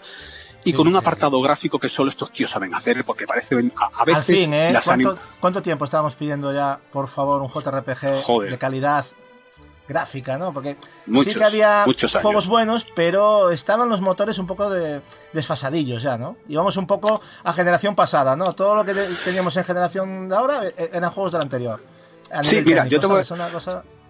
te digo que básicamente el último gran JRPG por turnos que nos llegó gráficamente así po- poderoso fue The Lost Odyssey en 360. A partir Sí. de ahí ya no hemos vuelto a tener nada de esa grandeza, básicamente. Bueno, con permiso de Nino Kuni. Bueno, sí, Nino, es, es cierto que Nino Kuni, pero el- digamos que era un semi semiturnos, ¿no? El combate Sí. pues no era, yo te hablo Sí. de turnos puro y duro, Puro, eh, de, sí. de Lost Odyssey no hemos tenido nada. Y bueno, Dragon Quest es una, es una franquicia, es una saga que en la historia, en, el ge- eh, en- las historias, han sido como cuentos siempre. No, no ha querido dar unos giros de guiones bestiales, siempre han sido unos cuentos. Pero lo que yo estoy viendo en este 11, creo que, creo que han sabido ver, digamos, eh, pues esa pequeña pega que mucha gente le pegaba. Sí, dime. Estás en el final, no lo acabaste todavía, ¿no? Estás en el... No, no, no, no lo he, no, no lo he terminado es que- todavía. Es que si ahora ya lo pusiste en el 2, no sé cuál es tu, tu número 1, pero eh, vamos a, retomar esta charla en privado y me vas a Sí. decir lo que me vas a decir, estoy seguro, porque yo me, yo, yo me he levantado y me he puesto a aplaudir, con eso te digo todo. Maravilloso, No, tío. Me encanta porque Perdón No eres- no eres, no, nada, nada, tío. Yo sé que no eres el único que me, que me lo ha dicho, me consta de muchos amigos y además de JRPGeros que yo sé que, que saben de esto, que, que les gusta y que lo valoran. Y todos me han dicho lo mismo. Y bueno, para mí el epílogo por antonomasia es el de Metal Gear Solid 4, ¿no? Para mí eso Sí, es insuperable. que eso ha sido un golpe emocional incomparable, yo creo. Sí, Eh, para los eso para los que exacto para los fans de la saga y yo que mi saga favorita es Metal Gear yo creo que eso Hombre. ha sido el cierre más grande que, que- que yo he visto en mi vida ¿no? y qué te voy a decir a ti así Bueno, ti- ¿qué me vas a ti decir a mí igual. ya? no, no, ahí, ahí sí que Metal Gear para mí es, bueno, religión. ya. Sí, no, eh, el dilo es, es- es religión, tío. Para mí es mi saga favorita de los videojuegos, pero, pero con diferencia de cualquier otra. Sí, sí, sí. La verdad es que sí. Y, y ya te digo, y esto de que me estáis contando todos del epílogo, tal, o sea, que, que sí, que sé que Dragon Quest, pues muchos de ellos te guardan callaros, que estoy sorpresa. jugando, dejadme tranquilo. pero me estáis hipeando todos de mala manera. Y es un juego que me lo estoy tomando con mucha calma y sobre todo estoy disfrutando muchísimo, tío. Muchísimo, de verdad. Estoy disfrutando a, ca- a cada paso. Pero, porque es un eh, JRPG 100%. ¿Has notado lo que te he dicho? A lo mejor tú lo, lo tienes más plano y desde el principio ya te gustó, pero tú has notado realmente ese subidón que te he dicho yo. A partir de las 30 horitas, ¿has notado ese? Porque Sí, sí, sí, claro, claro. Sí, claro que lo he notado. Es un juego que empieza, empieza pausado porque es una presentación de personajes, vas conociendo un poco el mundillo, vas conociendo todo. De hecho, apenas te meten, digamos, que un tutorial, sino lo vas jugando básicamente ese tutorial, ese tutorial durante las primeras horas del juego. Y al principio es como conoce, cono- conoce a los personajes, conoce un poco el mundo, ve, ve la, la trama que hay aquí y luego ¡pumba! Guanta en toda la cara y a, y a- y a correr. Y, y así es que te das cuenta de muchas cosas. tío. Y Decar, dime, dime dos palabras que definan, y te la voy a nom- nombrar así, a la enana de rojo. La nana de rojo es una verdadera obra maestra. Así, así Lo que me he reído yo con esa chiquilla no, no tiene precio. O sea, es. Es bestial. ¿Cómo, cómo han metido en un personaje esa personalidad? Ha sido, es, es delicioso. Pero además desde que la conoces, tío, es Sí, algo, tío. es algo muy Desde épico. el minuto es algo uno, muy tío. épico. Y ya te digo, y todo amenizado con los diseños del señor Toriyama, que, que, que- ¿qué le vas a pedir más a un juego? Ya, no sí, se le puede Toriyama. pedir más. Muy bueno. Es que me parece muy. ¿Cómo se llamaba estos dibujos? De Arale, ¿no? Muy Arale. sí, sí, es. Arale. Es, una cosa. total, es, es total. Es total, la Arale, tío. Porque hace poco salió el Dragon Ball Z, en Dragon Ball Super, y a Goku con el, con el pelo azul y a Vegeta con el pelo azul le metió una tunda de palos impresionante, tío. eh. La, la, la, la puta Arale, tío. Es muy grande. No, no, pues sí, son los toques de Toriyama que dices tú, ¿no? Que mola, mucho, la verdad es que sí. Continuamente. Y ya está. sí, sí. Yo Yo, creo que que, ya, ya, lo, he dicho, lo he dicho todo, tío. De Dragon Quest, pero bueno, coincidimos. Yo creo que. Yo estoy deseando que te lo acabes y ya te digo, eh, lo vas a. Sí. Y, y esperando la versión de Switch, que ya han comentado que va a tener escenarios inéditos, que va a tener partes del juego que no vienen en PlayStation 4 y tal, y hostias, me parece Pues mira, algo Eso estaría bien. Eso estaría bien, Sí. porque, hombre, gráficamente podrían llegar a algo similar, pero hay momentos en los que se va a notar, ¿eh? La Sí. Switch, yo creo que no, no da para tanto tampoco. Ya bastante da la consola ya. Sí, Pero- demasiado. ¿eh? Pero bueno, al ponerlo en 720 en- y al menos resolución y jugarlo en pantalla, o sea, al final ganas una cosa por otra, ¿no? Y luego el resultado incluso hasta puede ser mejor viéndolo en una portátil porque lo tienes todo más comprimido y, y da una sensación de limpieza gráfica diferente, yo creo. Esa es la magia de la que hablan, el tema, el tamaño Claro. de la portátil. Exactamente. Ya en modo desktop ya te digo que ahí sí que se va a notar y va a cambiar, Sí. seguramente. Pero Sí, en modo portátil yo creo que puede molar. Bueno, eh, y el momento esperado también, yo creo, Decar, dinos cuál ha sido tu goti con 12 puntazos. ¿Quién es? El señor Kratos. El God. Kratos, o sea, muy bien. Sí, señor. Cuéntanos. Sí, señor. Ya, ya poco, poco más puedo decir de todo lo que, lo que he dicho de este juego. El reinventarse, el que este personaje siga en la cresta de la hora, de la ola, perdón. El, tirar hacia la mitología más difícil que hay mm, me parece impresionante porque es cierto que la griega pues bueno tiene sus dioses tal hay muchos personajes muchos héroes dentro de su mitología la egipcia también la maya son muchas mitologías eh, digamos que la japonesa todo lo que engloba el término mitología pero la, la nórdica, la grandeza de esa mitología es que esa mitología es tan grande que acoge a la mitología nórdica, por lo cual una continuación era perfecta. ¿Y De cómo hecho- la respeta? eh? ¿Y cómo la respeta? Exacto. La respeta de una manera brutal. Y de hecho, incluso antes, eh, el amigo Ken dijo que, mm, que le parecía como que habían hecho una nueva IP que, que- que era diferente. Y coincido con él el que, en, el, en que God of War parece más un reboot que la cuarta entrega. Y de hecho, en ningún lado verás God of War 4. Se llama God of War simplemente. Sí, la idea es volver a empezar, es un reboot. Más una. Así es, cosa. básicamente. Pero manteniéndolo, manteniendo toda la esencia, y de hecho, eh, Cory Barroll sí que, sí que dijo que, que en próximos futuros juegos él nos, nos diría cómo, cómo llega Kratos a, a Grecia. Y es algo que, que- que me encantaría saber porque su padre está haciendo una novela, el padre de Cory le está haciendo una novela de, de- de ese trayecto. Va y mucho de su que hijo no- ese juego, ¿eh? Así es, así es. Y no sé yo si creo que la la entrevista, bueno, alguna de las entrevistas que le han Sí. hecho, pero aparte que da gusto oírlo hablar, me encanta, ese tío vive los videojuegos Sí. de una manera que da gusto. Pero sí, continúa, continúa. Él tiene, él tiene una, una niña pequeña también y el desarrollo de, de God of War, sobre todo en el último año, les pidió tanto que, bueno, tuvieron que irse al estudio a dormir, muchos de ellos se llevaban la familia y él no pudo disfrutar de, de su hija. Y cuando Es tienes que la una hija le niña dio una idea, pequeña, la hija le dio la idea, ¿eh? Sí, sí, así es, a eso iba. Cuando tienes Ah, una vale, niña para acá, para allá, y no hay mentalidad más grandiosa que la de una niña. Porque ellas tienen una imaginación que nosotros le hemos perdido por toda la mierda que nos meten, que si en la televisión, que si en Twitter y todas las gilipolleces estas que nos vuelven tontos. Pero los críos tienen una imaginación sana y, y- y son capaces de ver algo que tú estabas dejando pasar. Y tener y- y esa grandeza que él ha sabido representar dentro del videojuego me ha parecido algo, algo bestial. Gráficamente me, me ha parecido brutísimo. Digamos que cuando juegas y te pasas el juego, te das cuenta de que esto no ha hecho nada más que empezar. Y cuando recuerdas un- un- en- por un momento God of War 1 y lo que luego vino hasta llegar a la tercera entrega, donde era momento épico tras momento épico, Que la tercera dices, entrega a mí me costaba asimilar que se fuera a superar, ¿eh? Exacto, pero parecía mentira, pero ahora tú piensas que este es el primero de cuatro. Imagínate cuando nosotros, nosotros juguemos al cuarto, que no sé cuándo será, pero bueno, cuando lo juguemos y digamos, madre del amor hermoso, porque esto es, esto te deja en la parrilla de salida para todo lo que viene. Y es algo brutísimo. Y quien conozca un poco la mitología nórdica sabrá de qué estoy hablando Sí. y de las cosas que se van a ver ahí, que eso sí que son luchas de, dios, de dioses y lo de los griegos eran básicamente pues, campeonatos de petanca. Exactamente. Bueno, Gatsu, dime. ¿puedo, ¿puedo hacer una pregunta a Dekar? Claro, sí, sí, por supuesto. Sí. Porque queda totalmente perfecto ahora que estés hablando de God of War y yo precisamente recuerdo, de- recuerdo ir de camino al trabajo y escuchar el podcast El Reino de Neverland, ¿no? Escuchando a, a Deckard esos, esas profund- cómo profundizaba ¿no? en la mitología Sí. nórdica, lo que podía depararnos eh, Kratos y las aventuras de, de Atreus ahí. Y mi pregunta es, Deckard, vale, hemos visto que va a llegar el tema Ragnarok, se va a poner serio, se va a poner sexy el tema, pero mitología egipta y maya para la continuación, ¿eso tú cómo lo ves? Porque ha habido ahí en la propia historia del juego Sí, sí. ¿Cómo, Le- yo- cómo lo ves? Yo creo que, lo que han, que- han querido hacer es algo que les faltó en la anterior. En la anterior ellos ponían el panteón griego, los dioses griegos por encima de- del bien y del mal, no eran como el alfa y el omega. Y en esta se han dado cuenta de que si esto triunfa, ¿por qué no abrazar la, la pues digamos que la mitología maya, la mitología egipcia, egipcia y demás? ¿Qué han hecho? Pues dejar pequeños eh, guiños para que sepamos, y de hecho llega un momento en el que el juego nos dicen que sepáis que sí, que esta es una mitología, que también estaba la que tú conocías, pero que existen otras.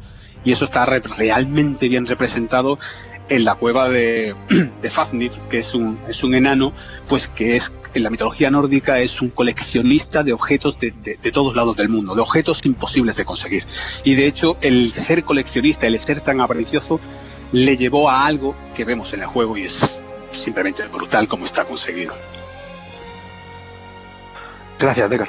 Nada, Vale, tío, esto lo han hecho pues para sí. futuras entregas claramente, ¿vale? Pensé que te, te quería seguir dejando hablar, Ken, pues si quieres comentar algo. Si alguien quiere preguntarle algo a Decar, estás completamente libre. Yo simplemente le hago así un poquillo medio tú a tú, pero todos podéis eh, decir lo que queráis en cualquier momento, ¿vale? Eso queda por delante, vamos. No quiero ni que tenga que decirlo, vamos.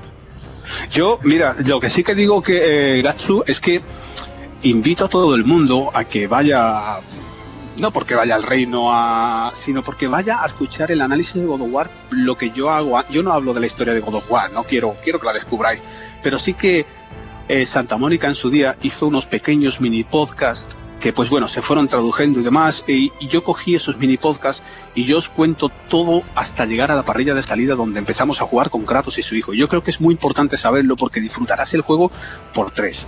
Y eso es in- cierto. invito a la gente a que lo haga. No, no, es cierto, yo lo escuché además, está muy, está muy, muy currado. La verdad es que te pegas unos currazos que, que bueno, en fin, no, no todo el mundo se para tanto y es de agradecer. Nada, tío.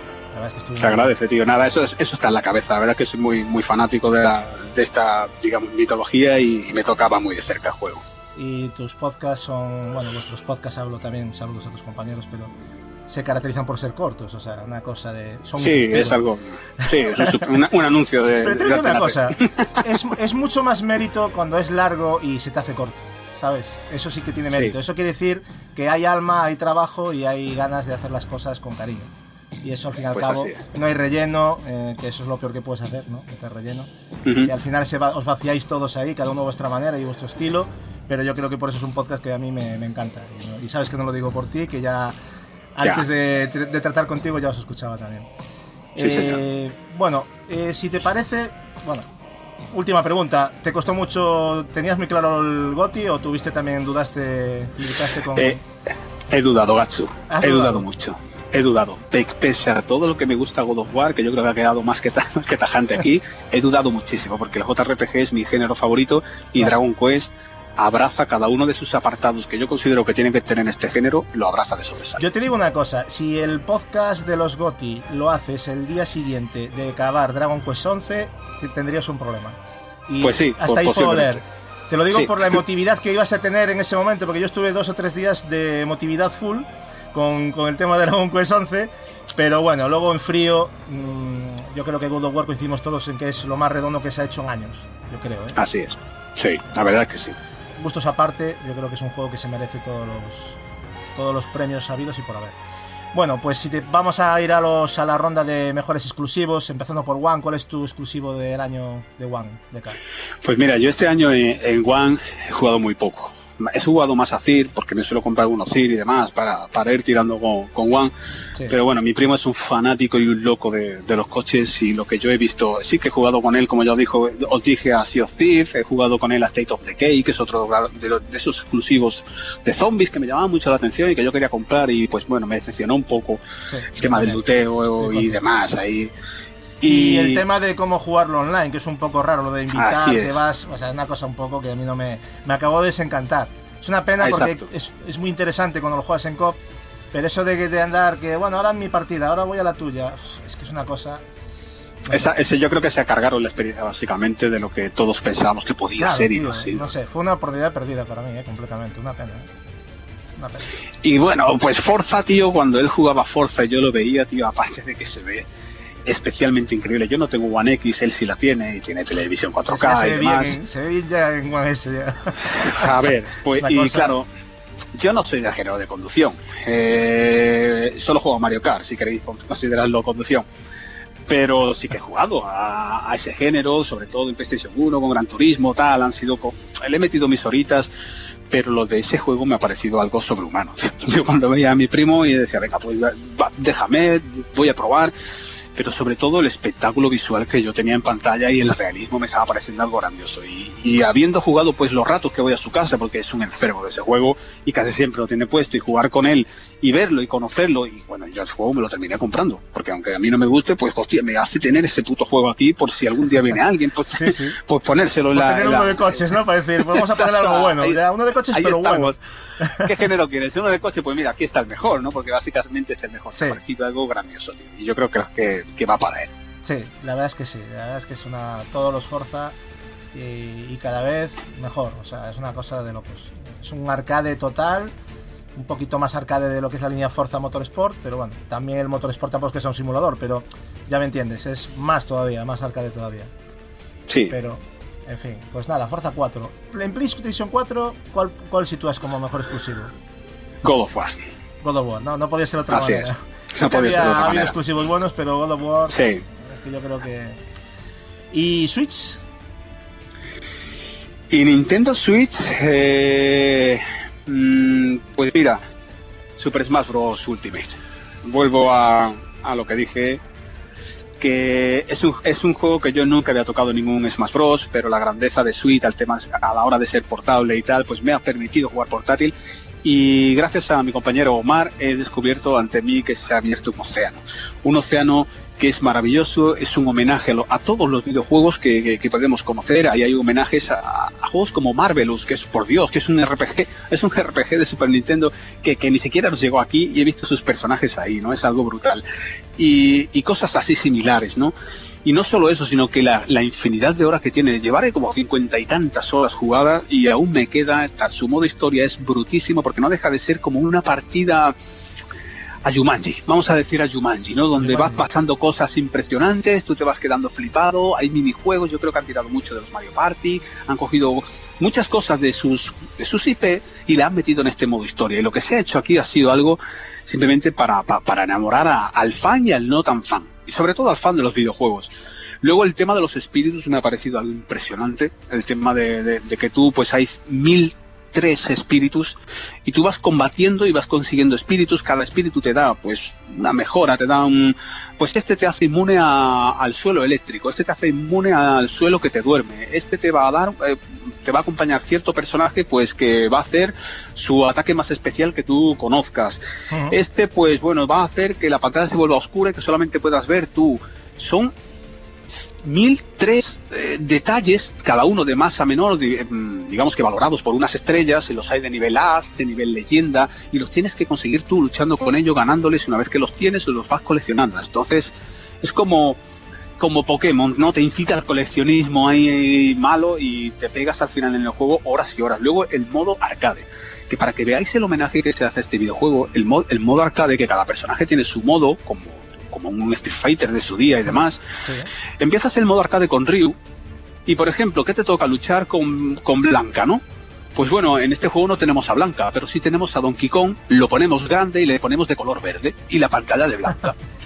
Y es con su música y es flipante. Luego tienes un bonus track, como en su día teníamos el coche en Street Fighter o cualquier eh, bonus que hayas jugado, el, el tema de los barriles, igual. pues coches, aquí sí, sí. igual. Exacto, es un plataformas que vas cogiendo monedas de oro y cada, cada, cada modo arcade tiene su bonus track. Y luego cuando finalizas, incluso en los créditos, te dejan ir en una nave disparando a todos los créditos y consiguiendo puntos que te van a dar recompensas. ¿no? es, algo, es algo que está hecho de, de una forma mágica.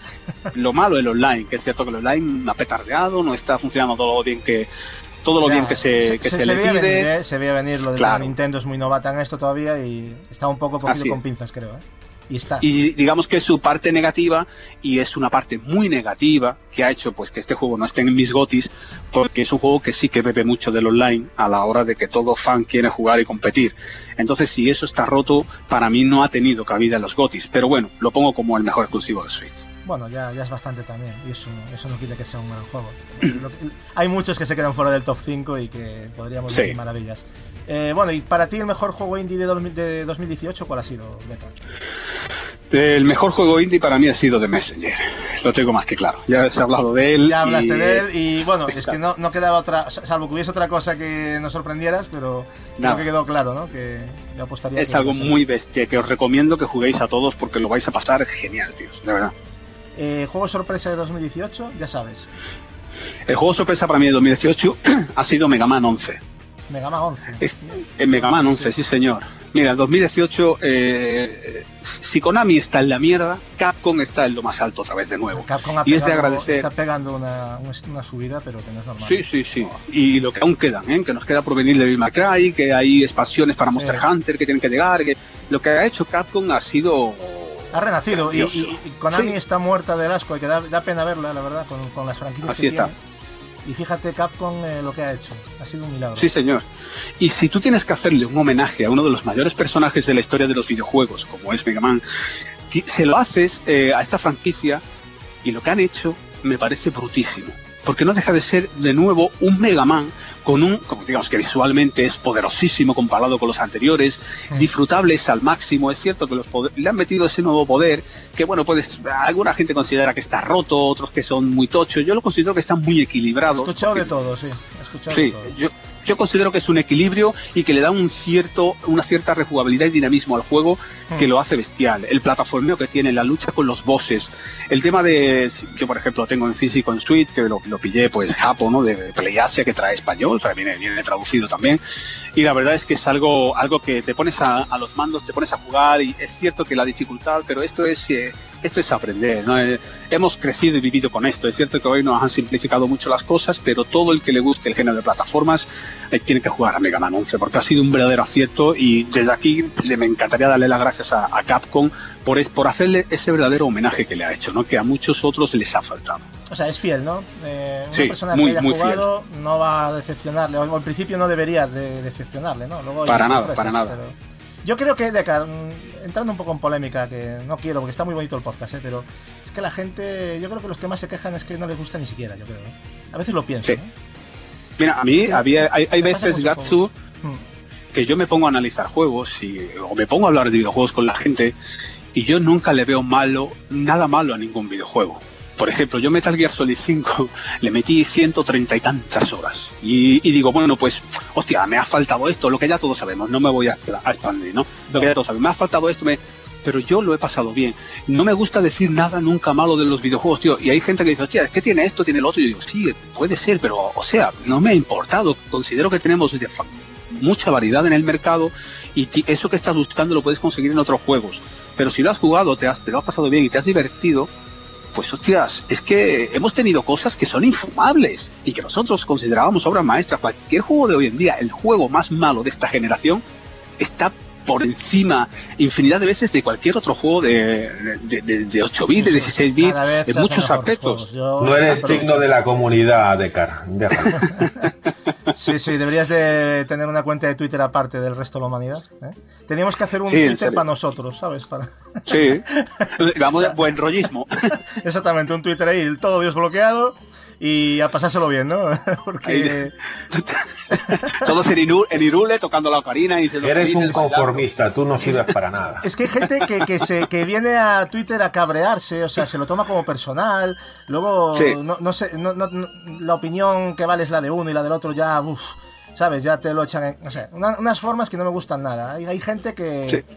Mira que yo no soy de bloquear a nadie, ¿eh? Pero es que dan ganas, ¿eh? Hay algunos que ya te lo planteas ya, ¿eh? Y gente que conoces, que es lo peor de todo, tío, que dices tú. O sea, que conoces, que, que ya la, la has leído ya más veces, ¿sabes? Que no... Sí, a ver. Pero bueno, es así, es, es lo que hay. Pero tenemos Yo una- tengo mucha, yo, tío, tengo mucha suerte. En mi comunidad de, en Twitter, tío, en serio, la gente que yo conozco, No, yo todos- también, no tengo queja, pero en general, pero siempre te llegan, ¿a ti no te ha pasado que te llega un retweet de un tío que está y joder, me están mandando Bueno, mierda ya? Gatsu, Y- yo, y- yo analicé PES 2019 con todas sus bondades, con todo lo que me Hostia, te encantaba. tuvieron que dar cera, pero fena, tío. o sea, A, a ver, y, y a tanto a mí como a Igor nos llamaron, nos llamaron desinformadores y ¿Ves? Es Y no me acuerdo qué más. Hay que ser Pero bueno, atrevido, ¿eh? Para me- decirle eso. O sea, ¿tú de qué vas? Para decirme a mí de Y- y-. Y es un juego que ahora que ha salido el tema de lo de que PlayStation cumple años y te dice cuánto, cuántas horas, ahí están mis horas, son 600 700 horas. Sí, Porque. Pavo me decía que yo no había jugado horas y ahí están ahí los. Ah, los- que los dejaste la en consola Twitter y encendida y te ibas a trabajar, es lo que... Porque, Exacto, porque sería, le sale el de sería sus narices, ¿sabes? Porque... Así es. Por eso nosotros comenzamos a hacer, cuando terminamos un juego, ponemos la foto de los títulos y de los trofeos. Pues si las moscas, porque es que Así es. está la cosa. Sí, sí, sí, yo lo sé hacer también, sí. No, a mí también una- me pasó una vez con uno que me decía como que como, más o menos que me lo acababa de inventar, ¿no? Que no me lo podía haber acabado tan rápido y le tuve que sacar la pantalla, tío, tío, Ya ves. De aquella manera para que se vea que soy yo. Yo de, yo pero de yo de pequeño disfrutaba a- con cada, con cada voz, pero me lo pasaba bien. Hoy en día parece que cogemos los juegos para, vamos a destripar, a hacer una crítica de esta. Como somos unos críticos profesionales todos, sí, hay pues vamos aquí a hacer una crítica, pero de lo malo. Vamos a resaltar lo malo y luego nos vamos a dar unos buenos puñetazos. Y si no estás de Pero, acuerdo, ¿sabes lo que pasa? tiene- tienes que irte a otro lado, porque eres Mira, un la- conformista. La, gente, la gente que no tiene tiempo para jugar a videojuegos o dinero o es una amargada, claro, el tiempo que tiene lo tiene que invertir en hacer el, el indio. Nosotros jugamos, nos lo pasamos bien y a la vez compartimos. Esa es la diferencia, ¿no? No, Porque- a ver, que- Sí, yo- yo- yo- a, a crítica siempre hay que hacer, pero estoy, est- estoy No, no, notando si no que hablo de crítica. la comunidad en general, tú te vas a las redes, te vas a los foros, no es Sí. nada constructiva. O sea, es todo En serio. destructivo. Hay- Es todo que destructivo, criticar, nada constructiva. Si esa gente, el tiempo que el tiempo que se pegan criticando, escribiendo en foros y haciendo lo otro, se lo, se lo pasaran jugando, serían más felices. Serían muchísimo más felices, tío. Pero como ya lo dijo Will Smith, sí, Twitter se abrió, Twitter abrió la puerta para todos los tontos. Y ahí hay- han ido entrando ahí en bandada y ¿qué vamos a hacerle? No podemos ponerle barreras al mar, tío. No, no, exactamente, es así. Bueno, y si te parece, Decar, el juego de excepción de 2018 para ti, ¿cuál ha sido? Pues mira, no es un juego de 2018, Batsu, pero es un juego que se ha que ha salido en 2018 y que al contrario que Mega Man, ya te he dicho que ha sido un homenaje en toda regla, lo que ha hecho Sega con Shenmue 1 y 2 HD me ha parecido algo eh, lamentable. Algo Deta- lamentable. detállalo, por favor, Decar, porque a mí me interesa mucho tu opinión. Sí, mira, yo es un juego que de principios yo eh, dije que no iba a comprar. Al final lo pillé en una, una oferta de 12 pavos ya, ¿no? Y es un juego que, sabiendo que se está haciendo la tercera entrega y que supuestamente, ¿no? Yo, yo pagué el Kickstarter y todo, yo, pues bueno, di mis 60 euros para mi copia física en PlayStation 4 y pues esperándolo como agua de mayo, ¿no? Pero es un juego que si ya está la tercera entrega ahí en camino, qué, qué homenaje más bonito hacerle.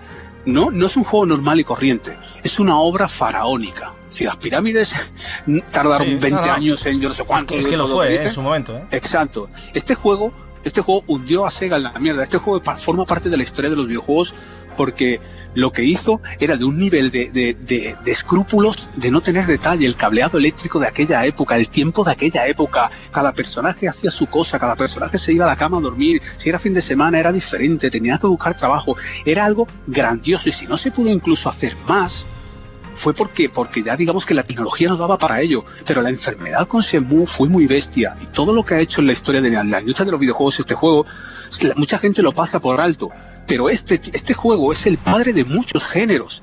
Ahora no recuerdo bien si fue en Final Fantasy IX o en Shenmue donde primeramente se metieron los Quick Time Event porque son juegos muy... pero digamos que en Final Fantasy fue un minijuego, pero sí que en Shenmue sí que estaban y creó muchos creó muchas cosas que a día de hoy, en, en la época que estamos viviendo, vivimos en, en la época del sandbox, ¿no? Toda, toda generación ha tenido su, su género, ¿no? Y ahora estamos en la del sandbox y, y- y obviamente ya está superado aquello, pero no está superado el nivel de enfermedad, no está superado eh, el escrúpulo que se le puso a cada detalle, a cada personaje, a todo Sí, lo sí, que sí, consiguió ese juego. Y ese ha sido su gran error, sabiendo que va a salir la tercera entrega, que la, la gente la esperaba, eh, joder, como agua de mayo y ahora resulta que tú me sacas la primera y la segunda entrega en alta definición, que para nada es alta definición, es un simple port, es un simple port incluso peor, cargado de dos filtros y fuera, se acabó. Y- Sí, sí, sí, muy mal, resolución. tío. Y encima, Ahí y encima en inglés, o sea, se lo podían haber currado un poco. Exacto. Y coño, ya que va a salir la tercera entrega y demás, qué menos que. Yo no te digo a lo mejor. Ah, Podría incluso llegar a entender, que no lo entenderé nunca, pero podría incluso llegar a entender que tú no lo tradujeras, ¿vale? Podría incluso llegar a entender. Si me hubieras hecho un remaster, era un remaster de verdad, ¿vale? Pero es que tú aquí no has puesto ni un puto centavo, ni un puto euro. Has cogido un por y lo has pasado. Has hecho una PlayStation Classic. Ha- Has cogido tal cual y ahora me pides eh, que yo te coño, mete una traducción, gástate el dinero por lo menos en la traducción porque no has hecho nada más y simplemente con que hubiera llegado traducido y sin esos bugs que a lo mejor te rompían la partida, que, que el tema de los bugs esto es muy eh, a algunos les sale, a otros no, no es muy subjetivo, ¿no? No podemos decir que sea, pero sí que ha tenido bugs gordos y, y ha sido algo que, que para mí se merecía, se merecía un homenaje en toda regla y ha sido la gran decepción de, de 2018 para mí, que se mueve 1 y 2 HD el juego que llevaba esperando. Seguro que mucha gente que siempre nos oye hablar a los más mayores de este juego, de este género, de Sí. todo lo que hizo, y hoy día no lo entenderían a lo mejor, pero a ellos les gusta a lo mejor volver en esa biblioteca del tiempo y jugarlo. Y lanzar esto es como otro, otro batacazo más que ha, que ha Es que conseguido. tú lo has ¿no? dicho, este La, juego... la saga, la saga Shenmue debería de escribirse unos cuantos libros sobre ella porque eh, entre la mala suerte que tuvo, el, el descalabro que fue para Sega en su momento, ahora Yu Suzuki que con el Kickstarter se supone que hacía el 3, que es para cerrar la saga porque la historia estaba sin terminar. Pero no solamente eso, sino que ahora va y, y se, se, va, se viene arriba, se viene arriba, como se viene arriba cuando ve dinero y dice, es que ya no tengo pensado el 3, tengo pensado hasta 5. Y hostia, tío, ciérralo, ciérralo, no vaya a ser la coña, ciérralo ya, déjalo. Es difícil, va a ser difícil, porque en su día ya, en su Sí. día ya estaba planteado para que fueran bastantes más y, y va a Y ser este difícil. va a tener las ventas que va a tener porque ya es un Kickstarter y no, no tiene riesgo, realmente, entre comillas. No es el mismo riesgo, Sí. ¿no? Que lanzarte al vacío y... porque eso no lo hace nadie, ¿no? Pero Sí, yo... lo que- la gente ya se está quemando mucho del Kickstarter, eh. Que ya, ya han caído juegos que, que quieren Kickstarter, han caído muchísimos. No, no, ya comienzan a no fiarse. Ya ha habido muchos Kickstarter y juegos que todavía seguimos esperando y retrasando y no sé Sí, este se ha y- retrasado mucho, pero porque Yu Suzuki, si Miyamoto es la, la madre del videojuego contemporáneo, Yu Suzuki es el padre. Para mí son los dos Desde mayores luego. creadores de Es videojuegos que, ha habido yo- en la historia. Yo, lo- yo eh, el momento de. Porque claro, Shenmue había que jugarlo, no me vale verlo ahora y ponerte a pensar, no. Es, tú tenías que tener la Dreamcast en su momento, poner eso, al igual, perdón, al igual que cuando puse Soul Calibur en Dreamcast la primera vez, que me- se me cayeron los huevos al, al suelo, literalmente. Pero bueno, lo de Shenmue fue algo que es marca una época. Para bien o para mal. Así es. Porque habrá para gente que fue- para Sega fue para mal, porque realmente sí, se le reconoce como obra faraónica, pero fue un juego que dio pérdidas. eh, fue un fracaso. Pero yo soy videojugador y yo lo que he jugado, lo que he sentido con Shenmue 1 y 2, sobre todo con el 1, no porque el 2 sea peor, sino porque fue el impacto, ¿no? Lo que, todo lo que Sí. has dicho tú es que es, es quedarse hasta corto ya. Sea, Sí, pero es que eh, es- ah, eh, en aquella época fue el impacto eh, de, de ese juego. Hoy en día si se hace un remake hoy en día, lo pueden llegar a hacer interesante. ¿eh? Igual que Yakuza tiene su público, eh, pues yo creo que se Yo es que veo, veo eh, en cierta manera, tomando la, la- la licencia y, bueno, tomándolo de aquella manera, como Yakuza es, digamos, para Sega el heredero de Shenmue. Sí, es, eso está claro. es- es en eso. cierto modo toma muchas mecánicas y cosas de Sí, pero Shenmue, Shenmue va más allá, cree- créeme, Claro. porque Shenmue, Shenmue es un simulador de vida donde hay un trasfondo de una historia épica. Y esa historia está los inacabada. juegos, que los juegos que a mí me gustan. Pero, pero Deckard, una historia yo creo, yo ochentera, creo tío. que Yakuza se mira en el espejo de Shenmue, eso estamos de acuerdo. Sí, pero, realmente- pero por supuesto, pero ya te digo, Gatsu, no, no solo Yakuza, todos se miran en el espejo de Shenmue, todo, todo el que intenta hacer un sandbox se mira en el espejo de Shenmue. Sí, sí. Lo que pasa es que no triunfó porque, por lo que no triunfó. No triunfó porque llegó, llegó, eh, eh, llegó antes, ese juego, digamos que salió antes de tiempo y PlayStation marcó un antes y un después en aquella salida brutal que tuvo, porque Shenmue y Dreamcast, sobre todo Shenmue, es que se meaba en cualquier Yo- cosa yo que hubiéramos no, visto. Yo no discuto que tenga una muy vasta historia, no muy buena historia, y lo del simulador de vida puede ser genial. Pero es como que salió antes de su tiempo y ahora saldría después de su tiempo. O sea, También estoy, también estoy de acuerdo, sí, estoy de acuerdo. Digamos que, que se ha quedado ahí en la, en la nada, en el limbo. Bueno, en definitiva, eh, un juego que podríamos hacer un podcast de él. No sé si tienes alguno, ahí sí que ya me pillas. Si tienes algún podcast hablando de Shenmue, porque reconozco que no, no me los he visto todos tus podcasts, no Mm. los he escuchado. Pero no lo sé, Gatsu, Shenmue- se- tenemos, tenemos estas típicas charlas No como sabía ahora decirte por ahí. ahora. Bueno, Pero pues, bueno, hablaremos, hablaremos a la larga, créeme. cuando salga el 3 seguramente pues ya Sí. seguramente pues ya, ya tendremos Un repasito. De, de pararnos y hacer un repaso como merece, efectivamente. Bueno, pues eh, para finalizar, si os parece, vamos a hacer ya ese recuento que tenemos ahí eh, pendiente para cerrar este especial GOTI. Y vamos a empezar por ese top 5. Eh, tenemos en octava posición un triple empate con dos puntos. Tenemos Vampire, Shadow of the Tomb Raider y Dragon Quest 11 ¿eh? en la octava posición. En séptima posición tenemos un doble doble juegos aquí que son Death Cells con 4 puntos y Dragon Ball Fighter Z también con, con 4 puntos. En sexta posición y con, y con 6 puntos cada uno tenemos un triple empate de Moonlighter, Forza Horizon 4 y el Gris. En quinta posición, otro triple empate con 8 puntos. Tenemos Divinity 2 Original Sin. En Sunderet, o Sunderet, no sé cómo se llama exactamente, no sé cómo se pronuncia, y Spider-Man. Como es top 5 Decar y tú eres el invitado, si tuvieses que desempatar, ¿a quién le darías la quinta posición? ¿A Spider-Man, a Sundere- Sunderet o Divinity 2? Ah, Spiderman, tío. Se lo tiene que llevar Spiderman. Spider-Man, sí, ya Sí, me sí. imaginé que iba a ser Spider-Man, desde luego. Vale, cuarta posición, con 14 puntos tenemos Red Dead Redemption 2, ¿vale? Y bueno, ya llegamos al podio y fijaros cómo está por aquí la cosa. Tenemos en tercera posición un sorprendente, y lo voy a poner entre comillas, Astrobot con 26 puntazos, lo cual me alegra muchísimo que un juego de como este pues llegue a este top, porque por muchos no ha sido ni mencionado, ¿no? Eh, La audiencia lo ha pasado por alto, se ve que no hay mucha gente con VR, porque si no estoy seguro de que iban a tener otra consideración de él. Y las VR han tenido un escarnio público que gracias a cuatro listos, por decirlo de Qué alguna manera, pena pues, que este juego no fuera de Nintendo. Si fuera de Nintendo. es que lo firmaría Nintendo, claramente Marcos. Esto lo firmaría Nintendo también, este juego. Directamente, te lo digo. Por eso te. Eso para empezar. Y bueno, eh, ya entre primera y segunda posición tenemos el God of War como GOTY con 60 puntos y el Assassin's Creed Odyssey con 28, solo dos por encima de Astrobot, ¿eh? el Odyssey. O sea, me he quedado flipado. Así que eh, creo que el God, el of War ha sido GOTY claro, tanto para la audiencia como para nosotros. Pero me ha gustado mucho que hemos tenido ahí ciertos juegos que se le ha dado espacio y eso me, ha gustado cómo ha quedado ese, ese top, ¿no? Ese top 5 y ese top 10, que casi es un top 10, es que hay muchos empates. Mejor exclusivo de consolas, pues ha habido unanimidad. Los, los, todas las votaciones han sido God of War, PlayStation 4. O sea, no, ahí no ha habido ninguna, ningún tipo de discusión. En One teníamos en, primer- en segunda posición el Sea of Thieves, que tuvo un punto, un voto, y el Forza Horizon 4 con 4. O sea, casi también podríamos decir que casi unánime, ¿no? En Switch ya- la cosa está más, más igualada, porque tenemos en segunda posición un puntito a, a Bayonetta, que bueno, se lo vamos a contabilizar, Ken, como habíamos comentado, pero bueno, ya, ya hemos explicado por qué no es de 2018. Y en primera posición tenemos un empate a dos puntos entre Octopath Traveler y Xenoblade Chronicles 2, lo cual, mm, bueno, yo personalmente me inclinaría por Xenoblade, pero me parece que, que está bastante...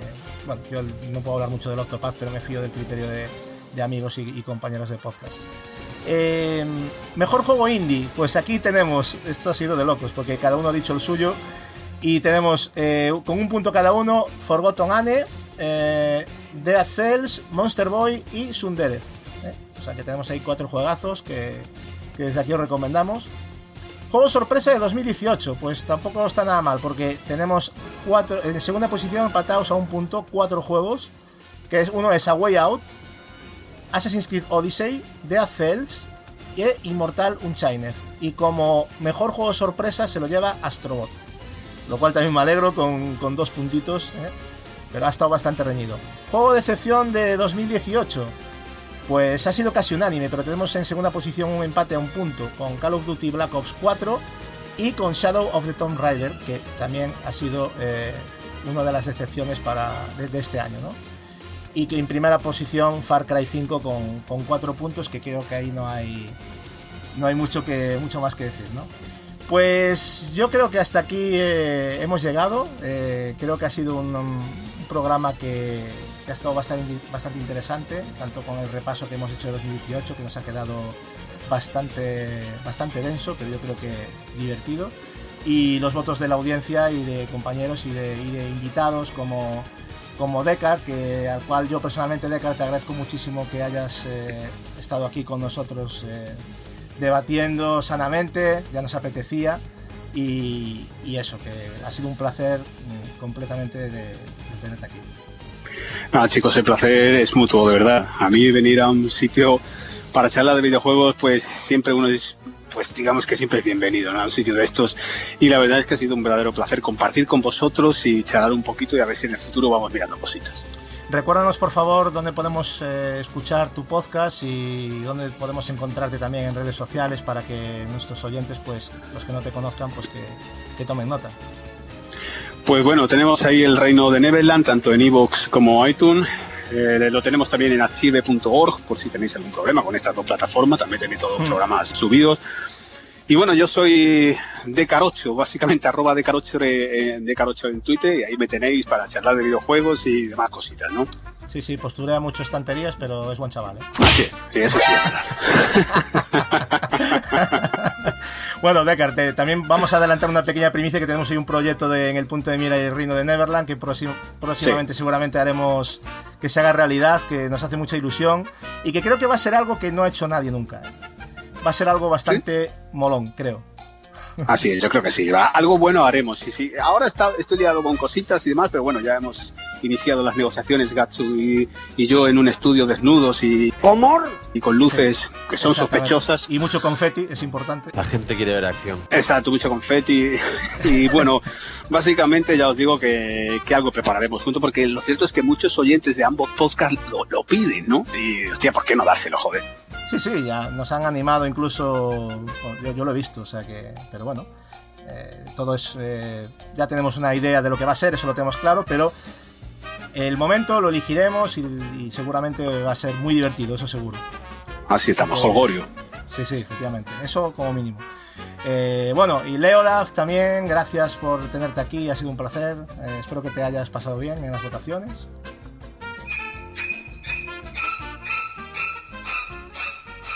Bueno, no, perdonar, perdonar, perdonadme. Leo, Leo, es cierto que el compañero Turo ya me lo dijo por privado.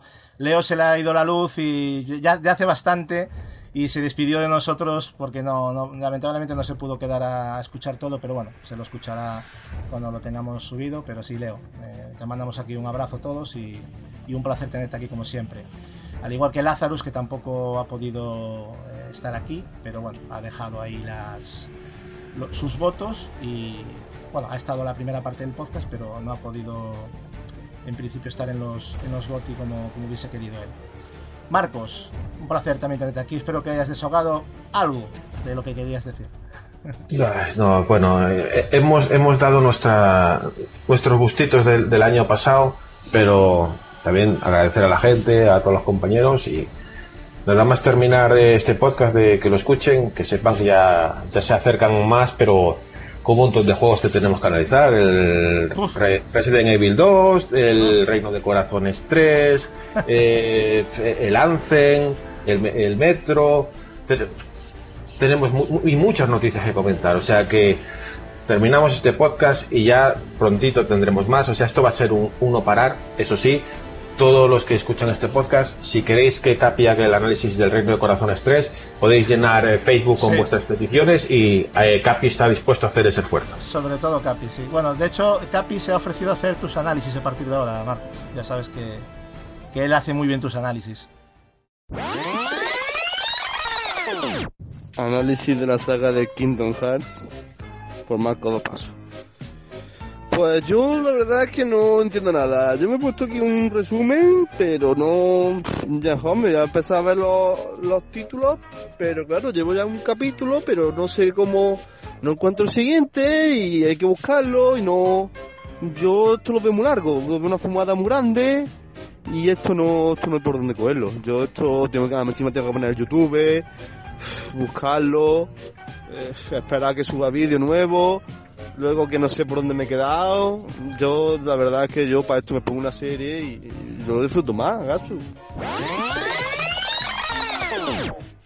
Análisis de Resident Evil 2 por Marco Dopaz. Yo es que, vamos, me puse el juego, yo no me entero. Mm, salgo, no sé qué está pasando. Hay zombies por todos lados, no me explican nada ni nada. No tengo no munición de nada, tengo que buscar las cosas.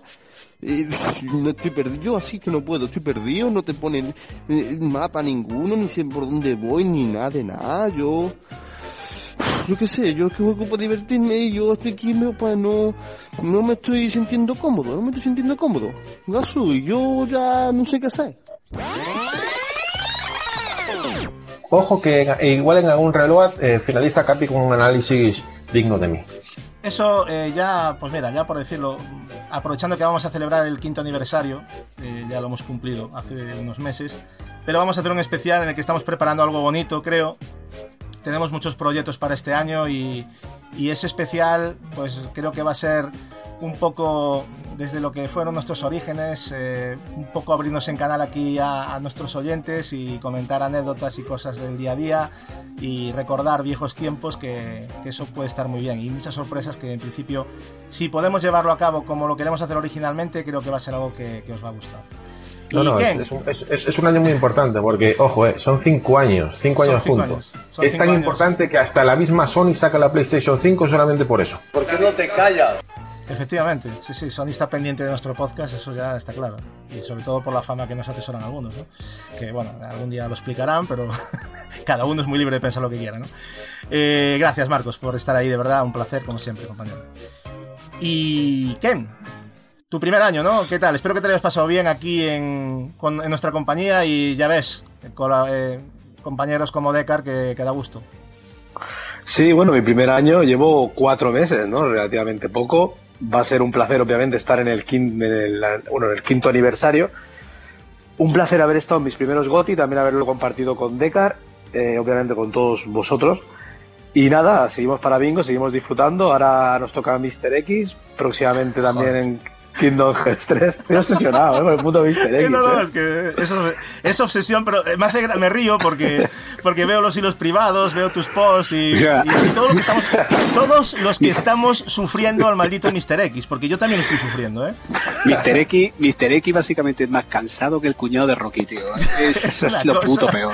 Qué pesado, tío. A mí, a mí, fíjate, a mí ya ni me asusta. Yo, yo cuando lo veo, otra vez tú, tío, pero déjame en paz, Ya, Sí, ya, sí, pero- ya, ya Tienes que admitir, cuando se escuchan los pasitos de los cojones, tienes que admitir que te pones nervioso. Yo. No, no, no, yo no me pongo nervioso, yo es que me cabré, digo, pero otra vez tú. Y, y- y mira, y mira que pienso, mira que pienso y digo, que no pasa nada, tío, que te va a meter dos puñetazos y tienes 17, como 17 eh, plantas verdes y rojas ahí en el, en el, en el armario, en almacenes, en, que no pasa nada, tío, que te metes una colleja y no pasa nada, pero te pones de los nervios igualmente, tío.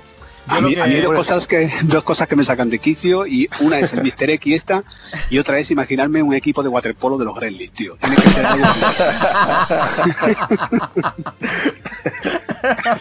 Ay, qué eso, toso, ay. No, es demasiado, es demasiado. eh. Pero bueno, tendremos tiempo a hablar de este juego que ahora fuera bromas, pedazos remake de, de los que hacen historia. eh. Esto va a ser muy grande. Yo la verdad tengo muchas ganas de hacer el análisis de él. Tengo casi prácticamente terminada la campaña con, con León y me falta pues con Claire, pero, pero ya te digo, es, os lo digo, tanto los que venís de que lo habéis jugado como los que no lo hayáis jugado, lo vais a flipar, pero, pero muchísimo con este con este Resident Evil. Por cierto, cuando veáis a Mr. X, ya que es el protagonista eh, principal, eh, dispararle a la cabeza y ese sombrero Sí. os va a desbloquear un logro muy rico. O sea, que darle ahí clean en el gorro y a correr. O sea, es lo que tenéis que hacer. finalizar, para finalizar, aprovechando el 20 aniversario, oye, eh, que Phil Spencer o alguien compre Konami para que hagan un remake de Silent Hill 1 ya para, Pues- para que dirán. Pues oye, estaría muy bien. eh. Si cayera en manos de una compañía seria, pues igual le venía bien hacer Konami todo. Porque los directivos de- realmente, con lo que hemos vivido Decar con Konami, ¿eh? porque tú también serás de los míos, con Konami hemos vivido mucho. O sea, Eh, yo sigo pensando, eh, fuera coña, de que Blue Point está centrado en un Silent Hill. Mucha gente dice de, de- Ojalá. Demon, Soul, Demon Soul, tal, tal. Yo digo que es un Silent Hill. O un Metal Gear. Uno de los grandes Es de Konami lo vamos es a que ver. nadie se da cuenta de que lo va a petar un Silent Hill. Nadie es tan Y, un, inteligente. pero imaginaros un Metal Gear y lo mismo, lo mismo que han hecho con el Resident Evil ¿eh? 2. O sea, lo peta. Pero en Metal Gear, tío. Con, un- con, Pero- con, el, con el Fo- con el Fox Joder. Engine, pero. y no pero me en vengáis con que ya está en GameCube, no me vale. Queremos uno. No, no, no. Queremos Eso de surfear en, en- no, de en surfear misiles. en, de esto, en No. misiles, venga, joder. Di que sí, Decar, que hay gente. ¿Cómo se puede decir que, que, que o sea, nos dice que los fans de Kojima que nos, jo- que nos jode que se haya superado al propio Kojima con esa entrega? Y yo, pero tú, ¿de dónde has nacido, tío? ¿De dónde has salido? O sea, qué mal día de lluvia has nacido para decir eso. Porque es que decir eso, para los que somos fans de la saga, eh, lo que acaba de decir Decar es un ejemplo clarísimo. A mí ver a Snake surfeando en un misil, no. No, señores. Y yo te digo, yo aún así pienso, pienso, pienso no. Estoy convencido casi al 80% y lo voy a demostrar, lo voy a demostrar. Lo voy a demostrar con, con detalles y demás de que Death Stranding no solo es un Metal Gear, sino que es un Silent Hill que todo confunde. No me lo toques la narices. No, tú no, no, no, Sí, no, No, no. Decar, lo no me digas eso, por favor. Y un, Castel, un, un Castlevania también. Un Castlevania. De. Exactamente, sí, No, sí. pero Cuando todo el mundo coña. sabe que el Death No. Stranding es Half-Life 3. Tengo argumentos suficientes para demostraros de que lo que está haciendo es un se- es, es- es- son los dos No, mismos mundos eh, que van a confundir. mira, a ver, está todo planificado. Justamente eh, dos semanas antes de la salida de Death Stranding se dirá que no sale en PlayStation 4, que sale en Steam. Eso para empezar. sale en 3. No sé, tío, pero yo, yo espero, yo como mucho le voy a dar la licencia de que pueda hacer un guiño. Pero no, de ahí no, Sí. no me quitas, ¿eh? De ahí no me a quitas. seguro, porque lo hace siempre. Bueno, no sé, pero un guiño puede haber, pero es que tendría... Aparte que ya meternos en tema de licencias... No, pero lo que eh, más, lo que más me jode, lo que más me jode es que mucho Metal Gear, mucho Kojima, mucho Kojima, pero siempre lo comparan o con Silent Hill, que no tiene nada que ver con Kojima, o con Metal Gear, pero ¿qué pasa con, con Sony of the Ender? ¿Qué pasa? Que los tenemos marginados, ¿no puede ser el Sony of the Ender 3? También. Sí, sí, Hombre, ya, ya por ser algo, O, o el, poli- o el Policenaos 2. continu- Exacto, la continuación. ¿Por, por O el no? Snatcher también. Yo, yo no, yo no me, yo, yo me caso con cualquier juego de Kojima, no, no hay problema. O la continuación de para of the partir. Night. Ojo, eh, que puede ser la unión perfecta. ¿El qué? El La, la cuadratura del círculo, la continuación de Symphony of the Night. Cuidado, cuidado Sí, sí. que se le ve. Bueno, O un yo- Botkai, un Botkai, que nadie lo conoce y lo hizo Kojima. Se llama Botkai, es un juego de Game Boy Advance de rol y es hecho por yo, Kojima. lo tengo Ah, yo, bueno, y pues con ahí está. y su manual, todo lo tengo yo. Es maravilloso. Oye, Al pues final tiene va a ser razón, eh, el, protagonista de Death Stranding tiene una pinta ahí que se, se le parece, se le parece. Al final va a ser una pachinko y nos vamos a quedar todos aquí, ya verás, va a ser Sí. demencial. Pero bueno, a ver, a ver que, que- dejarlo trabajar a Kojima, que no, yo no tengo prisa ninguna y, y ya se verá. Muchos lo están esperando, pero pero yo confío en que va a hacer un, un gran trabajo. No sé si tan si es tan si es un proyecto tan grande como se está diciendo, como que es algo revolucionario. Yo ahí ya tengo mis dudas porque no sé, es hoy en día Mira, los, los que lo están esperando, eh, los que, si, algún, si alguien del público lo conoce, podéis ir apuntando ya. Va a hablar mal del juego y esperar, guardar ese papelito y esperar que salga el juego. Ah, no, no, yo te, te digo yo que... eh, pero oíste, Decar, una cosa, que han dicho también, cuidado, que Konami ha echado, que lo de que Konami echara a Kojima es todo parte de la promoción de Dead Stranding. Está todo planificado. Sí, sí, sí, tú, que- tú- yo he escuchado cosas que, en fin, Sí, eh, sí. en fin, yo no sé cómo Pero definirlo. O sea, o sea Cuidado, lo, ¿eh? lo- lo- lo de cortar, lo de cortar la financiación de Metal Gear Solid 5 era ya parte de la. Exactamente, ahí, de la ahí ya se empezó el estrategia de desarrollo. Ya. Sí, sí, no, lo de cortar, era- eh, ese, era, el- ese era el dolor fantasmal. Que, Ese es- del que ese es querían el- el prólogo. es el, es el dolor fantasmal del que Es quieren que hacerte me, da, me da pena vuestra, vu- vu- vuestra poca sabiduría. Está Bueno, sea lo que sea, lo cierto No, es que lo vamos a tener, lo vamos a tener en este Es la 2019 y seguro que expansión. a, a de es la expansión que nos faltaba de Metal Gear 5. Ah, el episodio 50, ¿no? El 50 y- Correcto, es que está todo. Ah, Ay, Dios mío. bien. Sí, bueno, pues a ver, ya, llevan guay. tiempo con él, ¿eh? bueno, chavales, pues...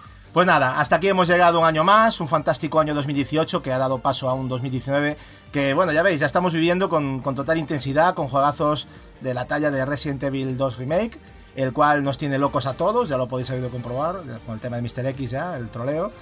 Y así como los inminentes, pues Kingdom Hearts 3, yo le llamo por su nombre, porque Marcos lo dice con Rintintín, Metro Exodus, eh, Days Gone, Sí, es la Anthem, traducción. y, y un largo etcétera. Sí, sí, que aquí nos conocemos todos, majete. eh, bueno, esperamos, coño. esperamos que os hayáis... Oye, te voy a decir una cosa, ¿eh? Estoy jugando a Kingdom Hearts 3, hoy lo empecé, porque me quedaban por ver algunas cosillas que tenía de la historia que era importante, de los juegos sobre todo de portátil que yo no los he jugado. Y estoy flipado, no, lo siguiente. O sea, eh, Ah, yo, yo no, yo te- no te lo niego. Nada, como- para nada. Como, bueno, en serio, ¿eh? ¿Tú, Y- tú sabes, tú sabes lo flipado que quedé yo cuando me fijé que Donald tiene dos cremalleras en el sombrero, no una, Joder. dos cremalleras. Nomura tiene un problema con las cremalleras, ya lo sé. Para ti tiene una enfermedad, pero cada uno tiene la suya y que cada uno que, que aguante su santo. Bueno, Así que- tiene la suya con los, con los músculos y el aceite, pero bueno, Bueno, cada, claro, uno cada uno- ahí, ahí estoy de acuerdo, ahí estoy de acuerdo. ca- cada uno tiene su tara y vamos a respetarla. Igual que Kojima tiene las suyas también, que no vamos a enumerar, que son bastantes más que las de Nomura. Pero bueno, esperamos que os os hayáis divertido en nuestra compañía y sobre todo no dejéis de visitarnos en el grupo de Facebook, así como también dejar vuestros comentarios aquí para saludar a Decar, ¿no? También, que ha venido aquí a hacer alguna preguntilla o lo que sea. Y también para que nos digáis cuáles son vuestros favoritos de, este 2018. Así que nada, un placer amigos y hasta pronto.